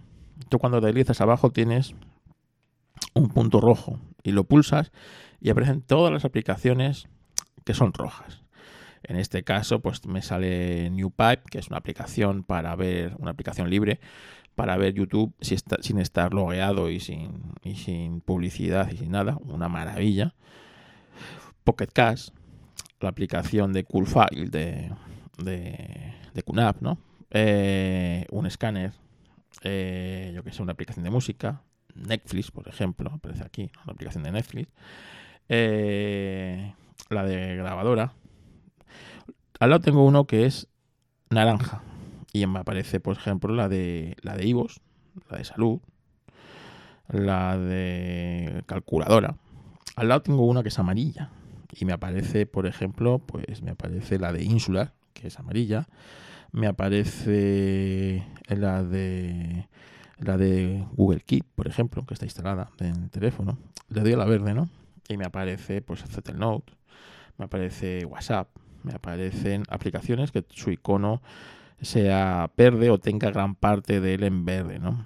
Si le das al azul, pues, eh, pues tengo aquí My Wi-Fi, el Kiwi Browser, el Nest Cloud, por ejemplo, eh, la tienda de Fedroid, eh, Bitwarden, ¿no? le das a morado y aplicaciones que salgan en morado, por ejemplo Twitch o la de Anchor, la idea es a negro y las aplicaciones pues más o menos que son oscuras, ¿no? Por ejemplo la de Dazón, la aplicación de Dazón, eh, el navegador Soul, eh, bueno, pues eh, la de, por ejemplo la de Revolut. La verdad es que me es muy útil porque muchas veces sabes el color de la aplicación que es y, y ya está, ¿no? Y punto.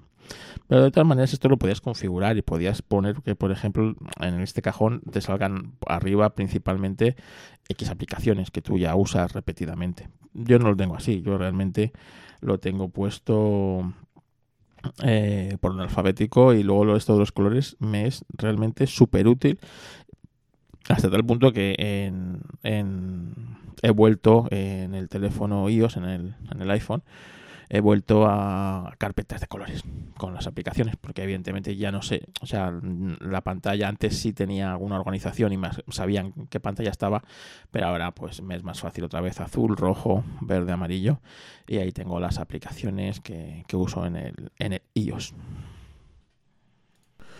Una de las, de las, de las aplicaciones, iba a decir, una de las preguntas que he recibido por dos, eh, dos veces, me han preguntado por varios sitios una me la ha preguntado Alejandro y otra Rubén. Y más o menos la misma pregunta. Es el tema de la cámara, ¿no? Como que qué me gusta más, la cámara del, del iOS o la cámara del Android. Y bueno, vamos a ver. Realmente yo quiero cambiar este teléfono por la cámara. La cámara es una cámara de 200 euros. No, no, esperaba más ni menos de la cámara. Eh, el iPhone 7 Plus que yo tengo no hacía malas fotos, las cosas como son, ningún iPhone hace malas fotos. Pero eh, es cierto que esperaba más. Por eso voy a cambiar a otro teléfono con unas cámaras, digamos, mejores, ¿no? Y eso es lo que me voy a fijar porque yo soy fotógrafo, el otoño es mi época favorita del año. Y tener un móvil con que haga unas fotos decentes, ya sabiendo usar Android, y sabiendo lo que puedo hacer con él, eh, hay una cosa fundamental en esto de las cámaras, ¿no? Y es que eh, Android trata a sus usuarios como personas adultas. Y iOS los trata un poco como una especie de discapacitados, ¿no? que no son capaces ni de sacar una foto. Y es cierto que para sacar una foto en condiciones, o la fotografía, pues tiene su, tiene su cosa, ¿no? Entonces tú tienes que bueno, saber un mínimo de fotografía. La fotografía no es, no es difícil, no lo digo yo que soy fotógrafo. Si yo soy fotógrafo, cualquiera puede ser fotógrafo, pero es cierto que pues tiene un proceso y tienes que saber pues eh, una serie de cosas de fotografía, ¿no? Lo que es la apertura, lo que es el ISO, lo que es la exposición, el tiempo y qué conlleva cada cosa, ¿no? Que conlleva el tener más exposición, el tener más ISO, el tener el disparar a tal apertura menos apertura. Y luego el teléfono pues tiene una serie de cosas. Los teléfonos móviles no tienen obturador, no tienen eh, no tienen F, entonces eh, eso se juega con se juega porque son de focales fijas, porque porque no hay espacio para meterse una serie de cosas, no tienen unas condicionantes. Esto, pues si los conoces, sabes trabajar con ellos, lo puedes usar a tu favor para hacer la fotografía. Y es cierto que el 90% de las personas esto ni le interesa ni nada. Él quiere llegar y sacar la fotografía del niño y ya está, ¿no? Eso Android, pues como iOS, le das al modo foto y te sale la foto automáticamente y maravillosa. Y, es más, eh, en mi caso le pones la, la aplicación de, de, Google, la de la Gcam de Google, bueno, el procesado que te hace de la imagen por, por inteligencia artificial o no sé cómo coño lo hace, es maravilloso, sobre todo en fotografías nocturnas es espectacular. Eh, cómo te saca los cielos, cómo, cómo es capaz de, de sacarte la, eh, la Vía Láctea ¿no? de, un cielo, ¿no? es, es, es, la leche. Pero, eh, pero por ejemplo, en, en iOS, una cosa que estaba de menos yo es dentro del propio sistema tener un modo profesional, ¿no? en el que sea yo el que elija todos los parámetros de la imagen que quiera tomar. Y eso en, en, Android sí es posible.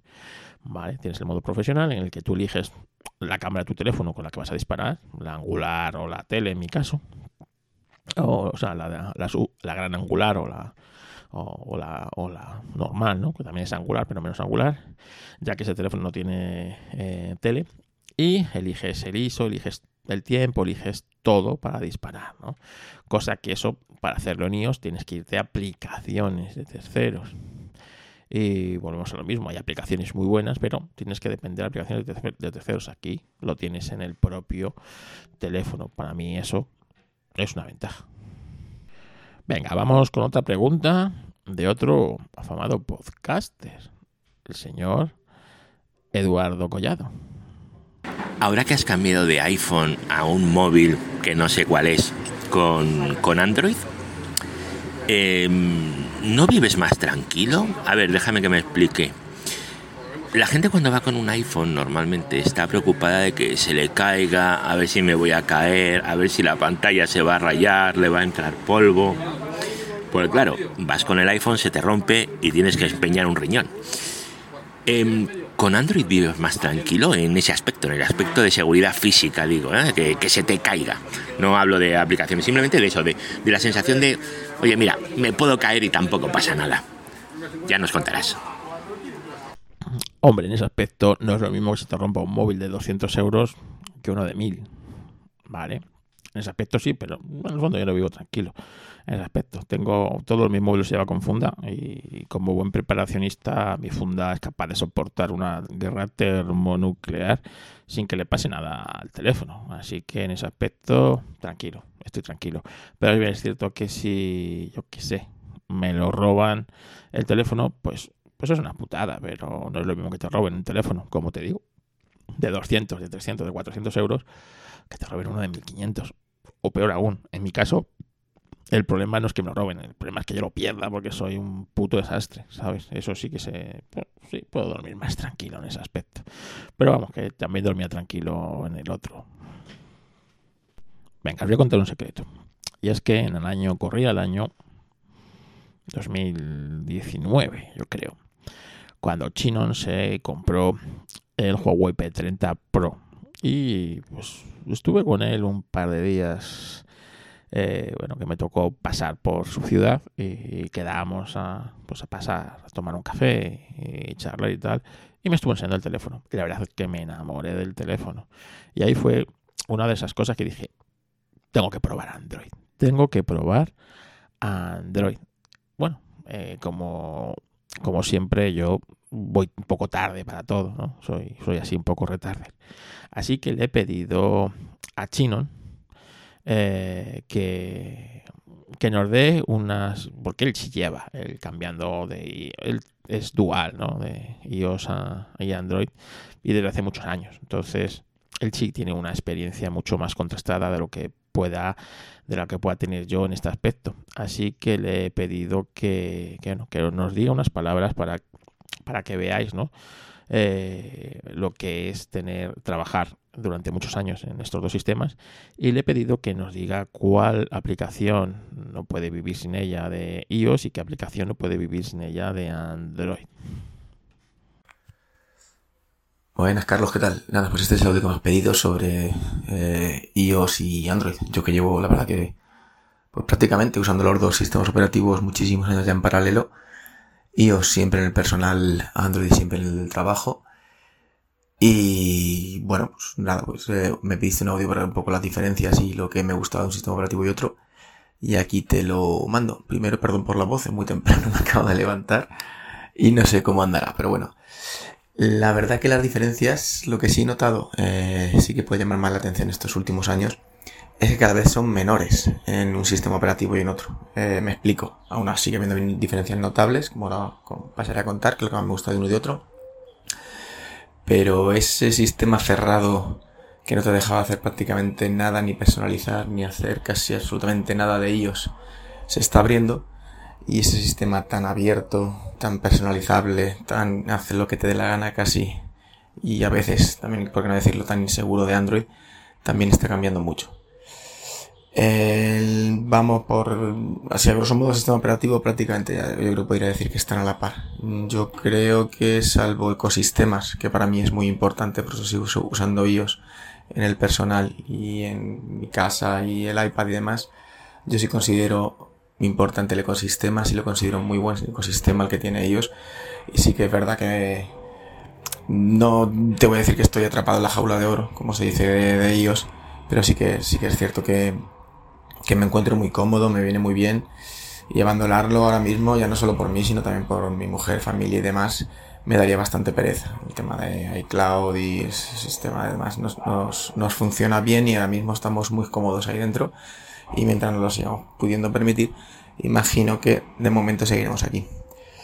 Eh, Android pues eh, tiene cosas que iOS no tiene, como sigue siendo más libertad, libertad de personalización, aunque en iOS se va abriendo cada vez más, incluso en este nuevo sistema operativo si tenéis la beta alguno podéis ya hacer algo un poquito más eh, personalizable las, las, las pantallas de inicio y demás, la pantalla de bloqueo. Pero Android realmente puedes hacer en ese sentido casi lo que te dé la gana con los practiconos, eh, hay programas para diseñarlos tú, puedes hacer bastante virguerías. En Android sigue siendo más positivo también el tema del sistema de archivos. A mí me gusta más tenerlo abierto completamente y navegar por carpetas. Eh, y os ahí sí que igual por seguridad o evitar torpezas de usuario no lo dejas tan abierto. Utiliza la herramienta compartir como si fuese un explorador. No es lo mismo. Pero bueno, a la hora de, del uso realmente para muchos usuarios eh, es suficiente y para ellos es invisible una cosa u otra. Eh, Android, pues no. Android es, te digo, como un sistema operativo casi de un ordenador personal, aunque funciona también la función compartir exactamente igual que en iOS. Pero luego tú puedes navegar por el sistema operativo, no por todas las carpetas, pero sí por la mayoría, y ver dónde están descargas y, y demás archivos. Una cosa que me encanta de Android y que no tiene iOS, que a su vez tiene un pelín de riesgo, si no lo haces con dos dedos de frente, son las tienes alternativas. Yo he descubierto un mundo fuera de Google, he visto cosas eh, de desarrolladores independientes, programas como blocadas, absolutamente brutales, eh, esenciales hoy en día.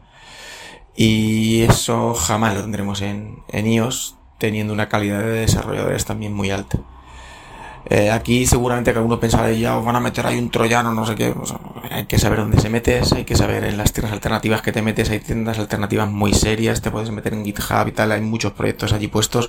Reddit tienes infinidad de subreddit donde las cosas son, son serias, son, son aplicaciones perfectamente funcionales con el código a la vista, con lo cual si dejas cualquier amenaza, cualquier cosa rara, enseguida te lo, te lo iban a detectar y la verdad que he encontrado cosas eh, espectaculares y eso, eso me encanta, esa libertad de Android en ese sentido me gusta mucho.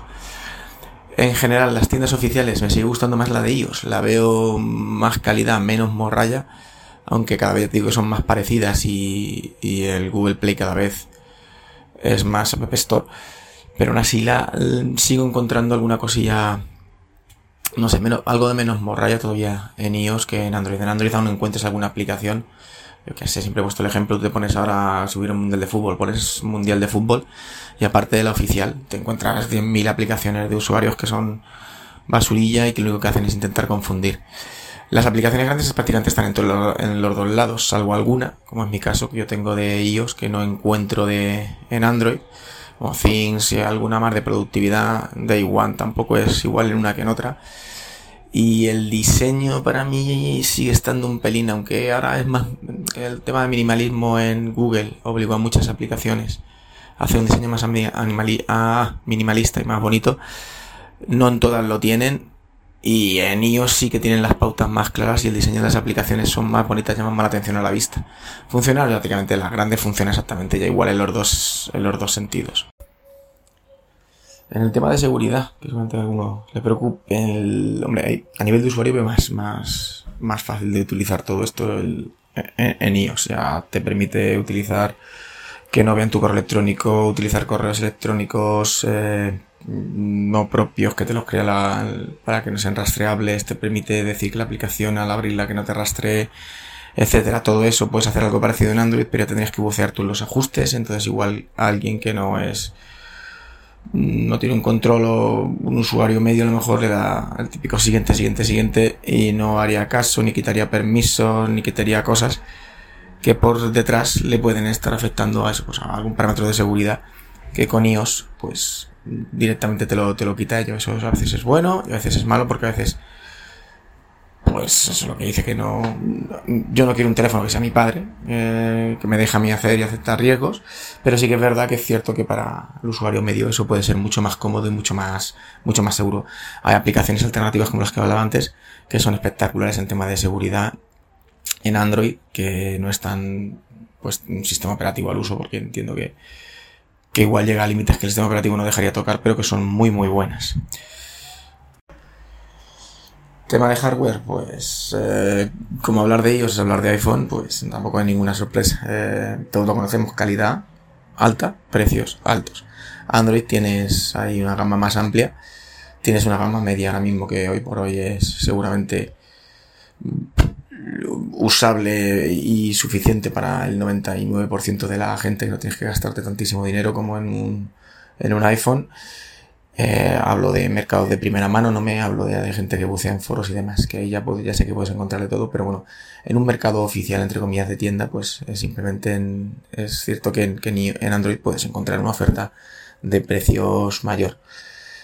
Y poco más. Hay aplicaciones de, bueno, también he comentado antes que hay aplicaciones de, de iOS que no encuentro en Android o que no están, pero también es cierto que hay una aplicación que es increíble, que es Messenger Plus, que si usas Telegram, que está en Android y no está en iOS, y que ya solo esa aplicación, yo que también soy bastante usuario hardcore de Telegram, me ha llevado a no jamás, jamás abandonar, abandonar Android solo por esa aplicación, porque es realmente brutal, además de por todas las ventajas que os he comentado antes. Así que así resumiendo, en general, hoy por hoy, pues prácticamente con los dos te puedes apañar, mm, el 99,9% de la gente va a hacer lo mismo, y ya es gustos, ecosistemas y, y no sé, como el culo, que cada uno tenemos uno, como decía mi abuelo, cada uno es cada uno, y lo que le guste. Prácticamente tienes ya los pros y los contras en los dos, hay teléfonos iOS caros, hay teléfonos Android caros también, y, y ya es un poco al gusto, y te gusta un poco más de libertad, o te gusta un poco más, no sé, decirlo de seguridad, para que te tengan un poquito más atado. Eso ya, al gusto. Pero bueno, lo dicho, con cualquiera, yo creo que hoy en día, o cualquier usuario se puede apañar perfectamente. Gracias, gracias, Chinon, qué grande eres.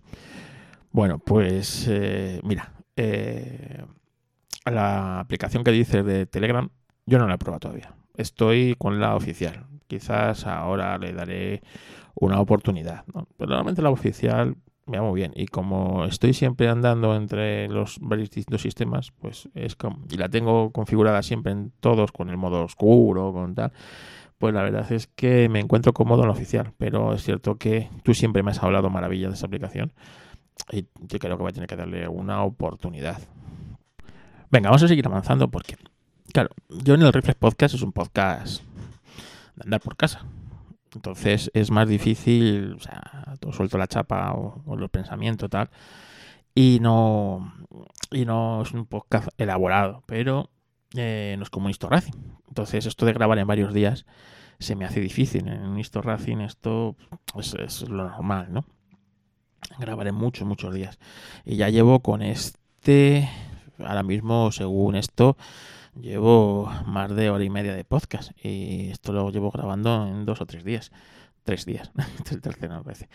Así que voy a veces, eh, no sé si he hablado de una cosa u otra. Entonces me voy apoyando aquí en un mapa mental y le voy haciendo relativo caso, no creo que le voy haciendo mucho caso. Eh, también con lo que, bueno, pues con lo que voy, voy haciendo. Como, se, como os habré contado ya, y yo no me acordaré, pues eh, he tenido que salvar varias, eh, varias eh, digamos, problemas a la hora de comunicarme entre mis dispositivos Apple y el Android. Por ejemplo, para pasar archivos, claro. Daros cuenta que yo trabajo de cara a un ordenador, a un ordenador Mac. Y bueno, pues tengo aquí un teléfono iPhone, el iPhone 7 Plus, tengo el Android y tengo un iPad y a veces tengo que intercambiar pues eh, archivos de uno a otro. Esto en, iOS se hace con el pues bueno por, con el airdrop que se llama, ¿no? Y estoy convencido de que hay una especie de airdrop entre Android y tal. Pero en el fondo, la manera más fácil que existe de intercambiar archivos entre distintos dispositivos es por Telegram. Yo como usuario ninja que me considero de Telegram, eh, pues bueno, pues tengo un, un, canal, ¿vale? Que es como es una de mis nubes, pues se llama intercambio. Y pues ahí eh, que necesito mandar un archivo al, al ordenador, lo subo a ese canal. Y desde el Telegram que tengo en el ordenador, pues eh, me bajo el archivo o, o, al contrario, ¿no? el archivo del ordenador para pasarlo al teléfono móvil, lo hago así, es lo más rápido. Cuando son archivos, pues eso, de pasarte una foto, de pasarte un, que un documento o cualquier historia, ¿no? De un sitio a otro, sin pasar ni siquiera por el NAS. Es, es lo más rápido que he encontrado. El tema de la música, por ejemplo, ¿no? como os he dicho, eh, tenéis que ser vosotros soberanos de vuestros de vuestros contenidos. Si no un día, el día que no pagáis, pues, pues, os quedáis sin música.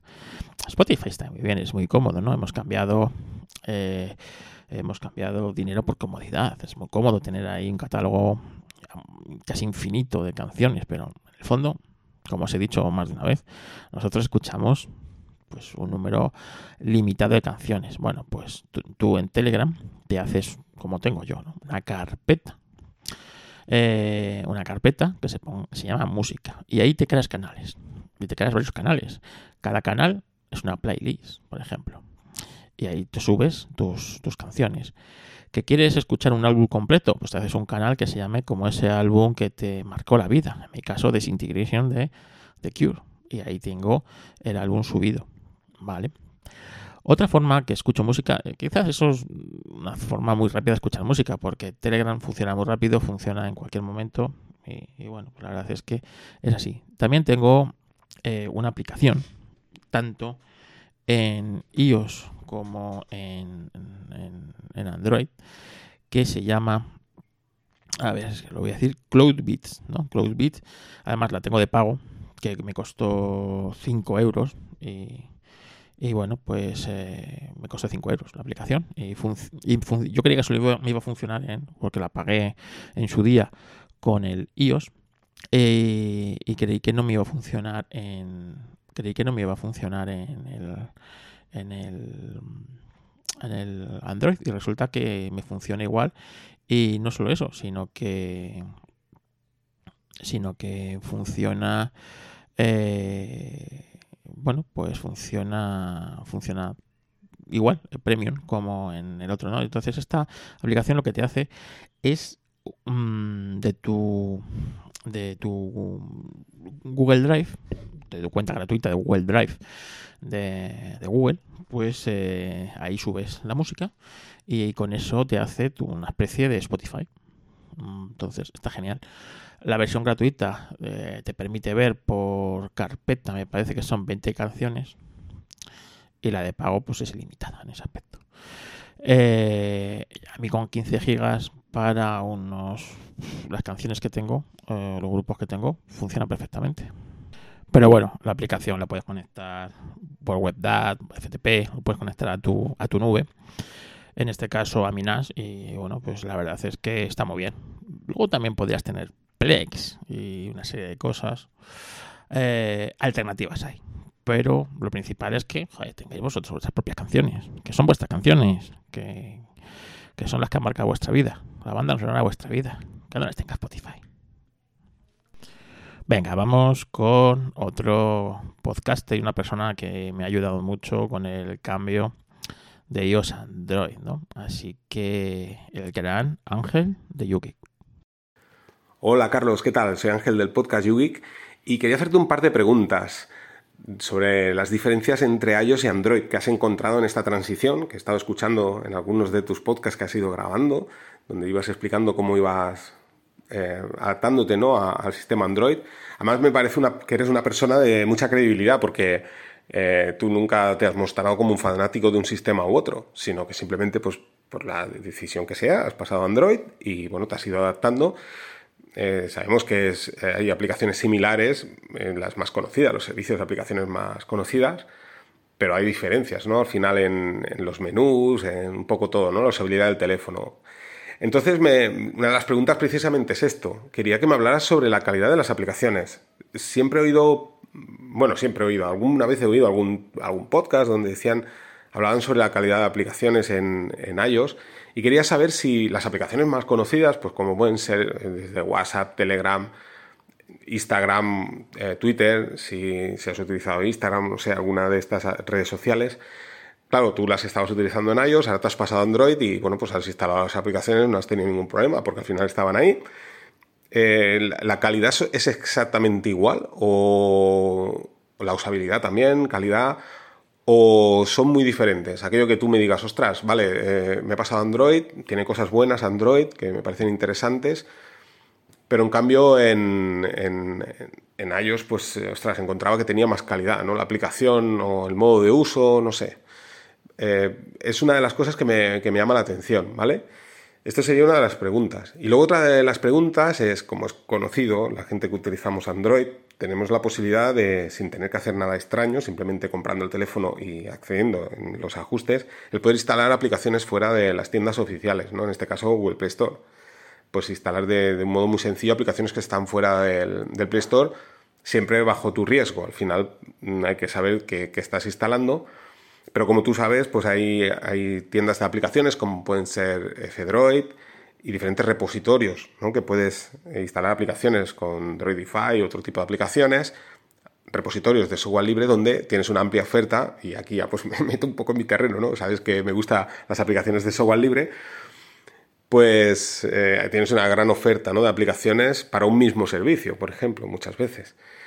Eh, siempre he oído que, la gente que, utiliza ellos se encuentra muy cómoda, ¿no? Porque, bueno, eh, las aplicaciones tienen muy, buena calidad y, bueno, eh, le gusta pues pulsar y funcionar, ¿no? El, tópico este, ¿no? Entonces quería conocer, yo sabes que soy un amante del software libre, eh, soy de aquellos que estoy mirando cada dos por tres la tienda de aplicaciones a ver qué aplicaciones salen. Si hay un servicio de mensajería de software libre, pues igual encuentro, yo qué sé, siete aplicaciones sobre lo mismo. Esto es positivo para tú que has sido usuario de ellos, o sea, ahora que estás en Android, ¿cómo lo ves? Eh, ¿Lo ves como algo positivo, el que haya más variedad? O por el contrario, tú me dices, no, no, respondiendo un poco a la primera pregunta, me dices, oye, mm, la calidad de las aplicaciones de iOS son muy altas, o prefiero una selección más reducida, decir, oye, mira, solo tengo dos aplicaciones, pero son las mejores y no quiero tanta diversidad de aplicaciones. Eh, un poco esa experiencia, ¿no? este catálogo de, por ejemplo, de aplicaciones de software libre, si es positivo o, por contra es negativo, ¿no? Tener tanta oferta. Eh, también es cierto que muchas de estas aplicaciones quizás no, alcanzan el nivel de calidad, no todas, ¿eh? porque hay muchas aplicaciones software libre que sí que lo tienen, pero hay aplicaciones también que son mucho más sencillas porque bueno, están hechas por desarrolladores en su tiempo libre y quizás no alcancen el nivel de calidad y tú me dices, no, no, mm, visto desde el lado de un usuario de ellos, pues oye, no merece la pena ¿no? utilizar estas aplicaciones o, por el, o por contra, como te digo, ¿no? Ostras, ahora que estoy en Android, me gusta porque tengo esta posibilidad y estoy disfrutando ¿no? de utilizar otro tipo de aplicaciones que antes no utilizaba. Quería saber un poco tu punto de vista, ¿no? Es algo quizás más personal, pero yo, por ejemplo, que me gusta el software libre, eh, muchas veces pienso que si me pasara a ellos, pues tendría esta, esta, este problema, ¿no? De decir, ostras, no puedo ¿no? Utilizar todas estas aplicaciones de software libre bueno, Carlos, pues estas son mis dos preguntas. Y aprovecho para felicitarte por el podcast de, Reflect Podcast, que aunque ahora ya no hablas tanto de fotografía, la verdad es que te vengo escuchando, como sabes, desde el primer podcast y me gusta mucho, aunque son podcasts que quizás no siguen una, línea eh, en común, son podcasts súper interesantes. Me gusta mucho escuchar tus puntos de vista sobre una cosa u otra. Y nada, pues espero que lo sigas grabando mucho tiempo, ya te digo, soy fiel seguidor de tu podcast y nada, cuídate mucho. Venga, un abrazo. Bueno, pues gracias Ángel por tus preguntas. Yo creo que alguna ya ha sido contestada a lo largo de este podcast, pero voy a, voy a volver a contestarte, ya que tú has sido una de esas personas cruciales en mi cambio a Android. Y es que eh, no, no hay diferencias de uso de las eh, aplicaciones grandes. Telegram funciona exactamente igual si utilizas la aplicación oficial. Estamos hablando de la aplicación oficial, no estamos hablando de, eh, de Messenger Plus, como nos dijo Chinon, o, u otra, ¿no? Estamos hablando de la aplicación oficial, funciona exactamente igual en, en Android como en, en, en, iOS. Es más, se mueve con igual estructura. Supongo que a lo mejor con un teléfono, pues con, con menos RAM o más limitado eh, de procesador, pues a lo mejor si notas cierto, eh, bueno, que funciona un poco peor, pero en, este, en, mi caso no, no, ha sido así. Eh, Facebook mm, no la uso, o sea, la uso por navegador para, bueno, pues para una cosa muy, muy, muy puntual y siempre de trabajo. Eh, WhatsApp es igual de mierda en, en, Android que lo es en iOS. Eso no, no, no ha mejorado en ninguna de las dos plataformas, ¿no? Y como os digo, pues así la gratuita, exactamente igual. O sea, yo que uso el cliente oficial, si alguien usa eh, el TweetDeck y otro cliente, pues a lo mejor sí va a encontrar diferencias. Pero vamos, hablando de las aplicaciones oficiales, no hay diferencia entre cómo funciona en Android o cómo funciona en iOS, ni con, ni con lag ni sin, ni sin lag. Respecto a la libertad, pues la verdad es que al principio, al principio asusta asusta porque, bueno, estás un poco perdido, ¿no? Y pues eso, es como cuando vas a un sitio y te bombardean con, con, un montón de cosas, ¿no? Y luces por aquí, luces por allá, y compra esto, venta lo otro, esto de más allá. Entonces, imagínate tú que vienes, es como si, yo qué sé, vienes de tu pueblo, ¿no? Y tienes las cuatro cosas y de repente llegas a Las Vegas, ¿no? Y, empiezas ahí con espectáculos de luz y color, entra por aquí, entra por allá, entra por aquí. Entonces, hasta que te haces a eso, pues eh, tienes que saber filtrar un poco y bueno, pues eh, yo en mi caso, eh, como os he dicho al principio, pues me instalé las aplicaciones que imprescindibles que solía usar en, en iOS y luego pues busqué alternativas para salir de lo que es eh, la, pues, la comodidad de lo que es el ecosistema eh, iOS y sobre todo buscando ya la libertad de me da igual en qué sistema trabajar eh, yo quiero que esto sea así siempre, ¿no? Es decir, me da igual si en Android estoy en un iOS o en el día de mañana estoy en, el sistema que sea. Yo necesito que esta, esto funcione siempre igual en todas las aplicaciones, ¿no? Y eso sí, Android te lo da, ¿no? Porque tienes mucha más libertad, evidentemente. A mí lo de la, la tienda de que tenga tiendas, tiendas eh, alternativas y bueno y múltiples tiendas que puedas instalar aplicaciones a capón que puedas eh, esa libertad a mí me gusta.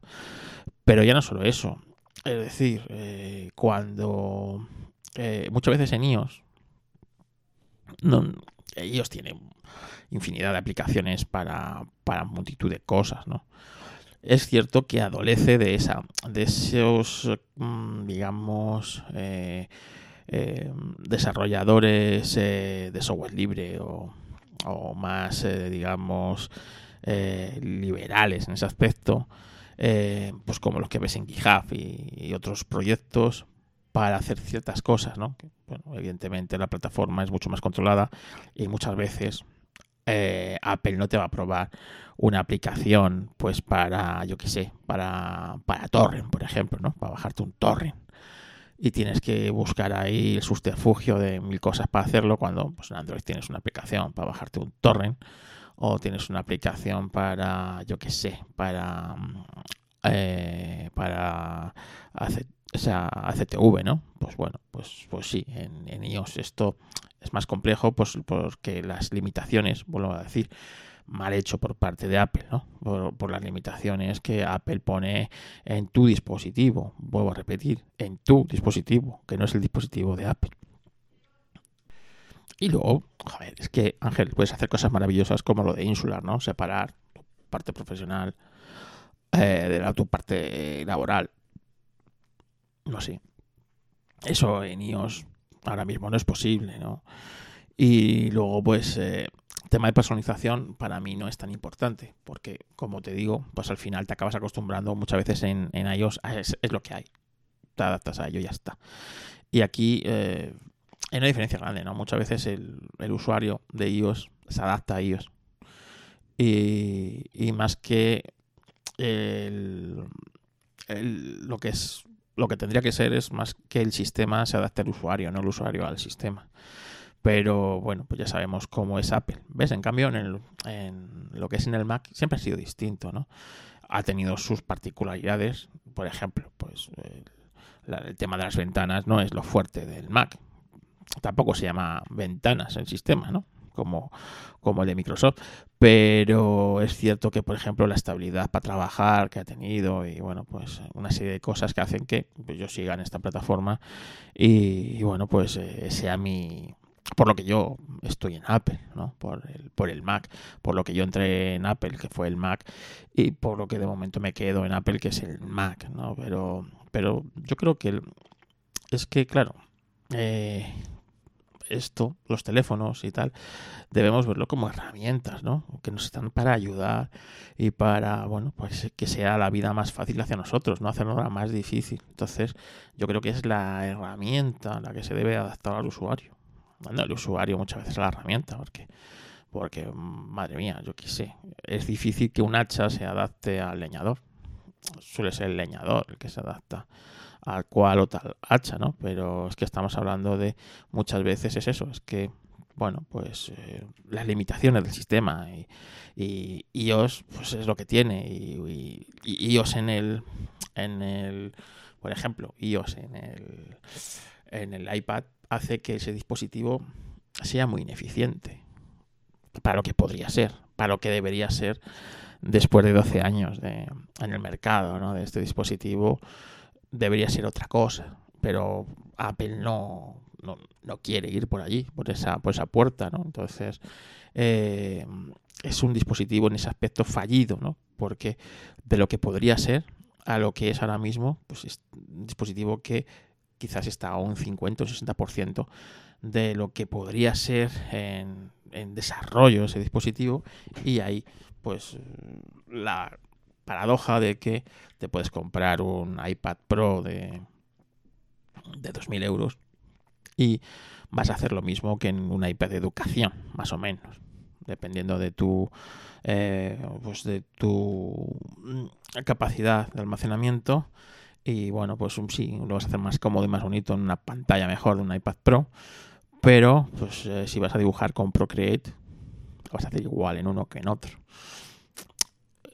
¿Entiendes? Cosa que, por ejemplo, en un Mac, pues sí, dices, vale, hago lo mismo en un Mac M1 que en un Mac eh, Studio, ¿vale? Pero a la hora de, por ejemplo, renderizar eso, ahí vuela, ¿no? El, el, Mac Studio y el tuyo, pues bueno, pues le cuesta un poco más. Eh, pero el iPad, por ejemplo, pues ahí está lastrado por un, por un explorador de archivos que es una puñetera birria, por unas aplicaciones que no están acorde con la capacidad del dispositivo. Eh, eh, faltan aplicaciones realmente profesionales para eso, entonces, y Android, pues en eso es más parecido a, a un ordenador pues, pues es eso. Yo creo que debería ser el sistema el que se adapte al usuario. Y ahí Android sí es más versátil, pero también tienes que saber lo que quieres, ¿no? Entonces, bueno, yo estoy cómodo con esta libertad y, bueno, tan cómodo como que, que no me voy a ir de Android, ¿vale? De momento sigo en el, la fase esta de enamoramiento. Quién sabe si dentro de un año estaré un poco, pues, poco distinto. Lo veremos, lo veremos. os lo iré contando en el podcast. Y ya, pues para ir acabando un poco este largo podcast, eh, ¿cuál va a ser el siguiente paso en, Android? Bueno, pues como os he dicho, estoy buscando otro teléfono que, bueno, que me dé un poco más de eh, prestaciones en las cámaras no me quejo de prestaciones en el teléfono. Incluso este teléfono tiene un modo para jugar eh, en el que el teléfono se pone así en una interfaz muy, muy jugona, muy, muy gráfica y ahí te carga los juegos y, tal, ¿no? Está, bueno, es curioso, pero pues, yo es que no juego en el teléfono móvil. Más allá, pues como os he dicho. Y el siguiente paso que voy a dar yo creo que va a ser un Huawei P40 Pro. Con las implicaciones que tiene el no disponer de las eh, bueno de las eh, librerías de Google, de las aplicaciones de Google, ¿no? Eh, pero yo creo que la cámara de ese teléfono es lo que yo voy buscando. Y luego también el, el, el no depender de, de, aplicaciones de Google, todo mucho más abierto, mucho más en entorno web puede dar un salto a esto que os digo yo de mi independencia y de mi eh, pues soberanía tecnológica, ¿no? En ese aspecto. Así que yo creo que ese va a ser el siguiente paso. Así que bueno, pues ahí estoy a la busca de una buena unidad a un buen precio. De un P40 Pro. No sé, seguro que me dejo cosas en el tintero. Eh, de este podcast saldrán varios podcasts. Espero haber respondido a todos los que me habéis mandado cuestiones por, por todos los medios, por Telegram, por bueno, por Telegram, por mail y por Twitter. Gracias. Y bueno, pues eh, yo creo que en un futuro seguiremos desarrollando esto de, del cambio Android. Y bueno, a ver si dentro de seis meses, cuando ya lleve un año, sigo igual. Y dentro de un año, pues eh, sigo pensando lo mismo. O, o a lo mejor me he vuelto a iOS, quién sabe.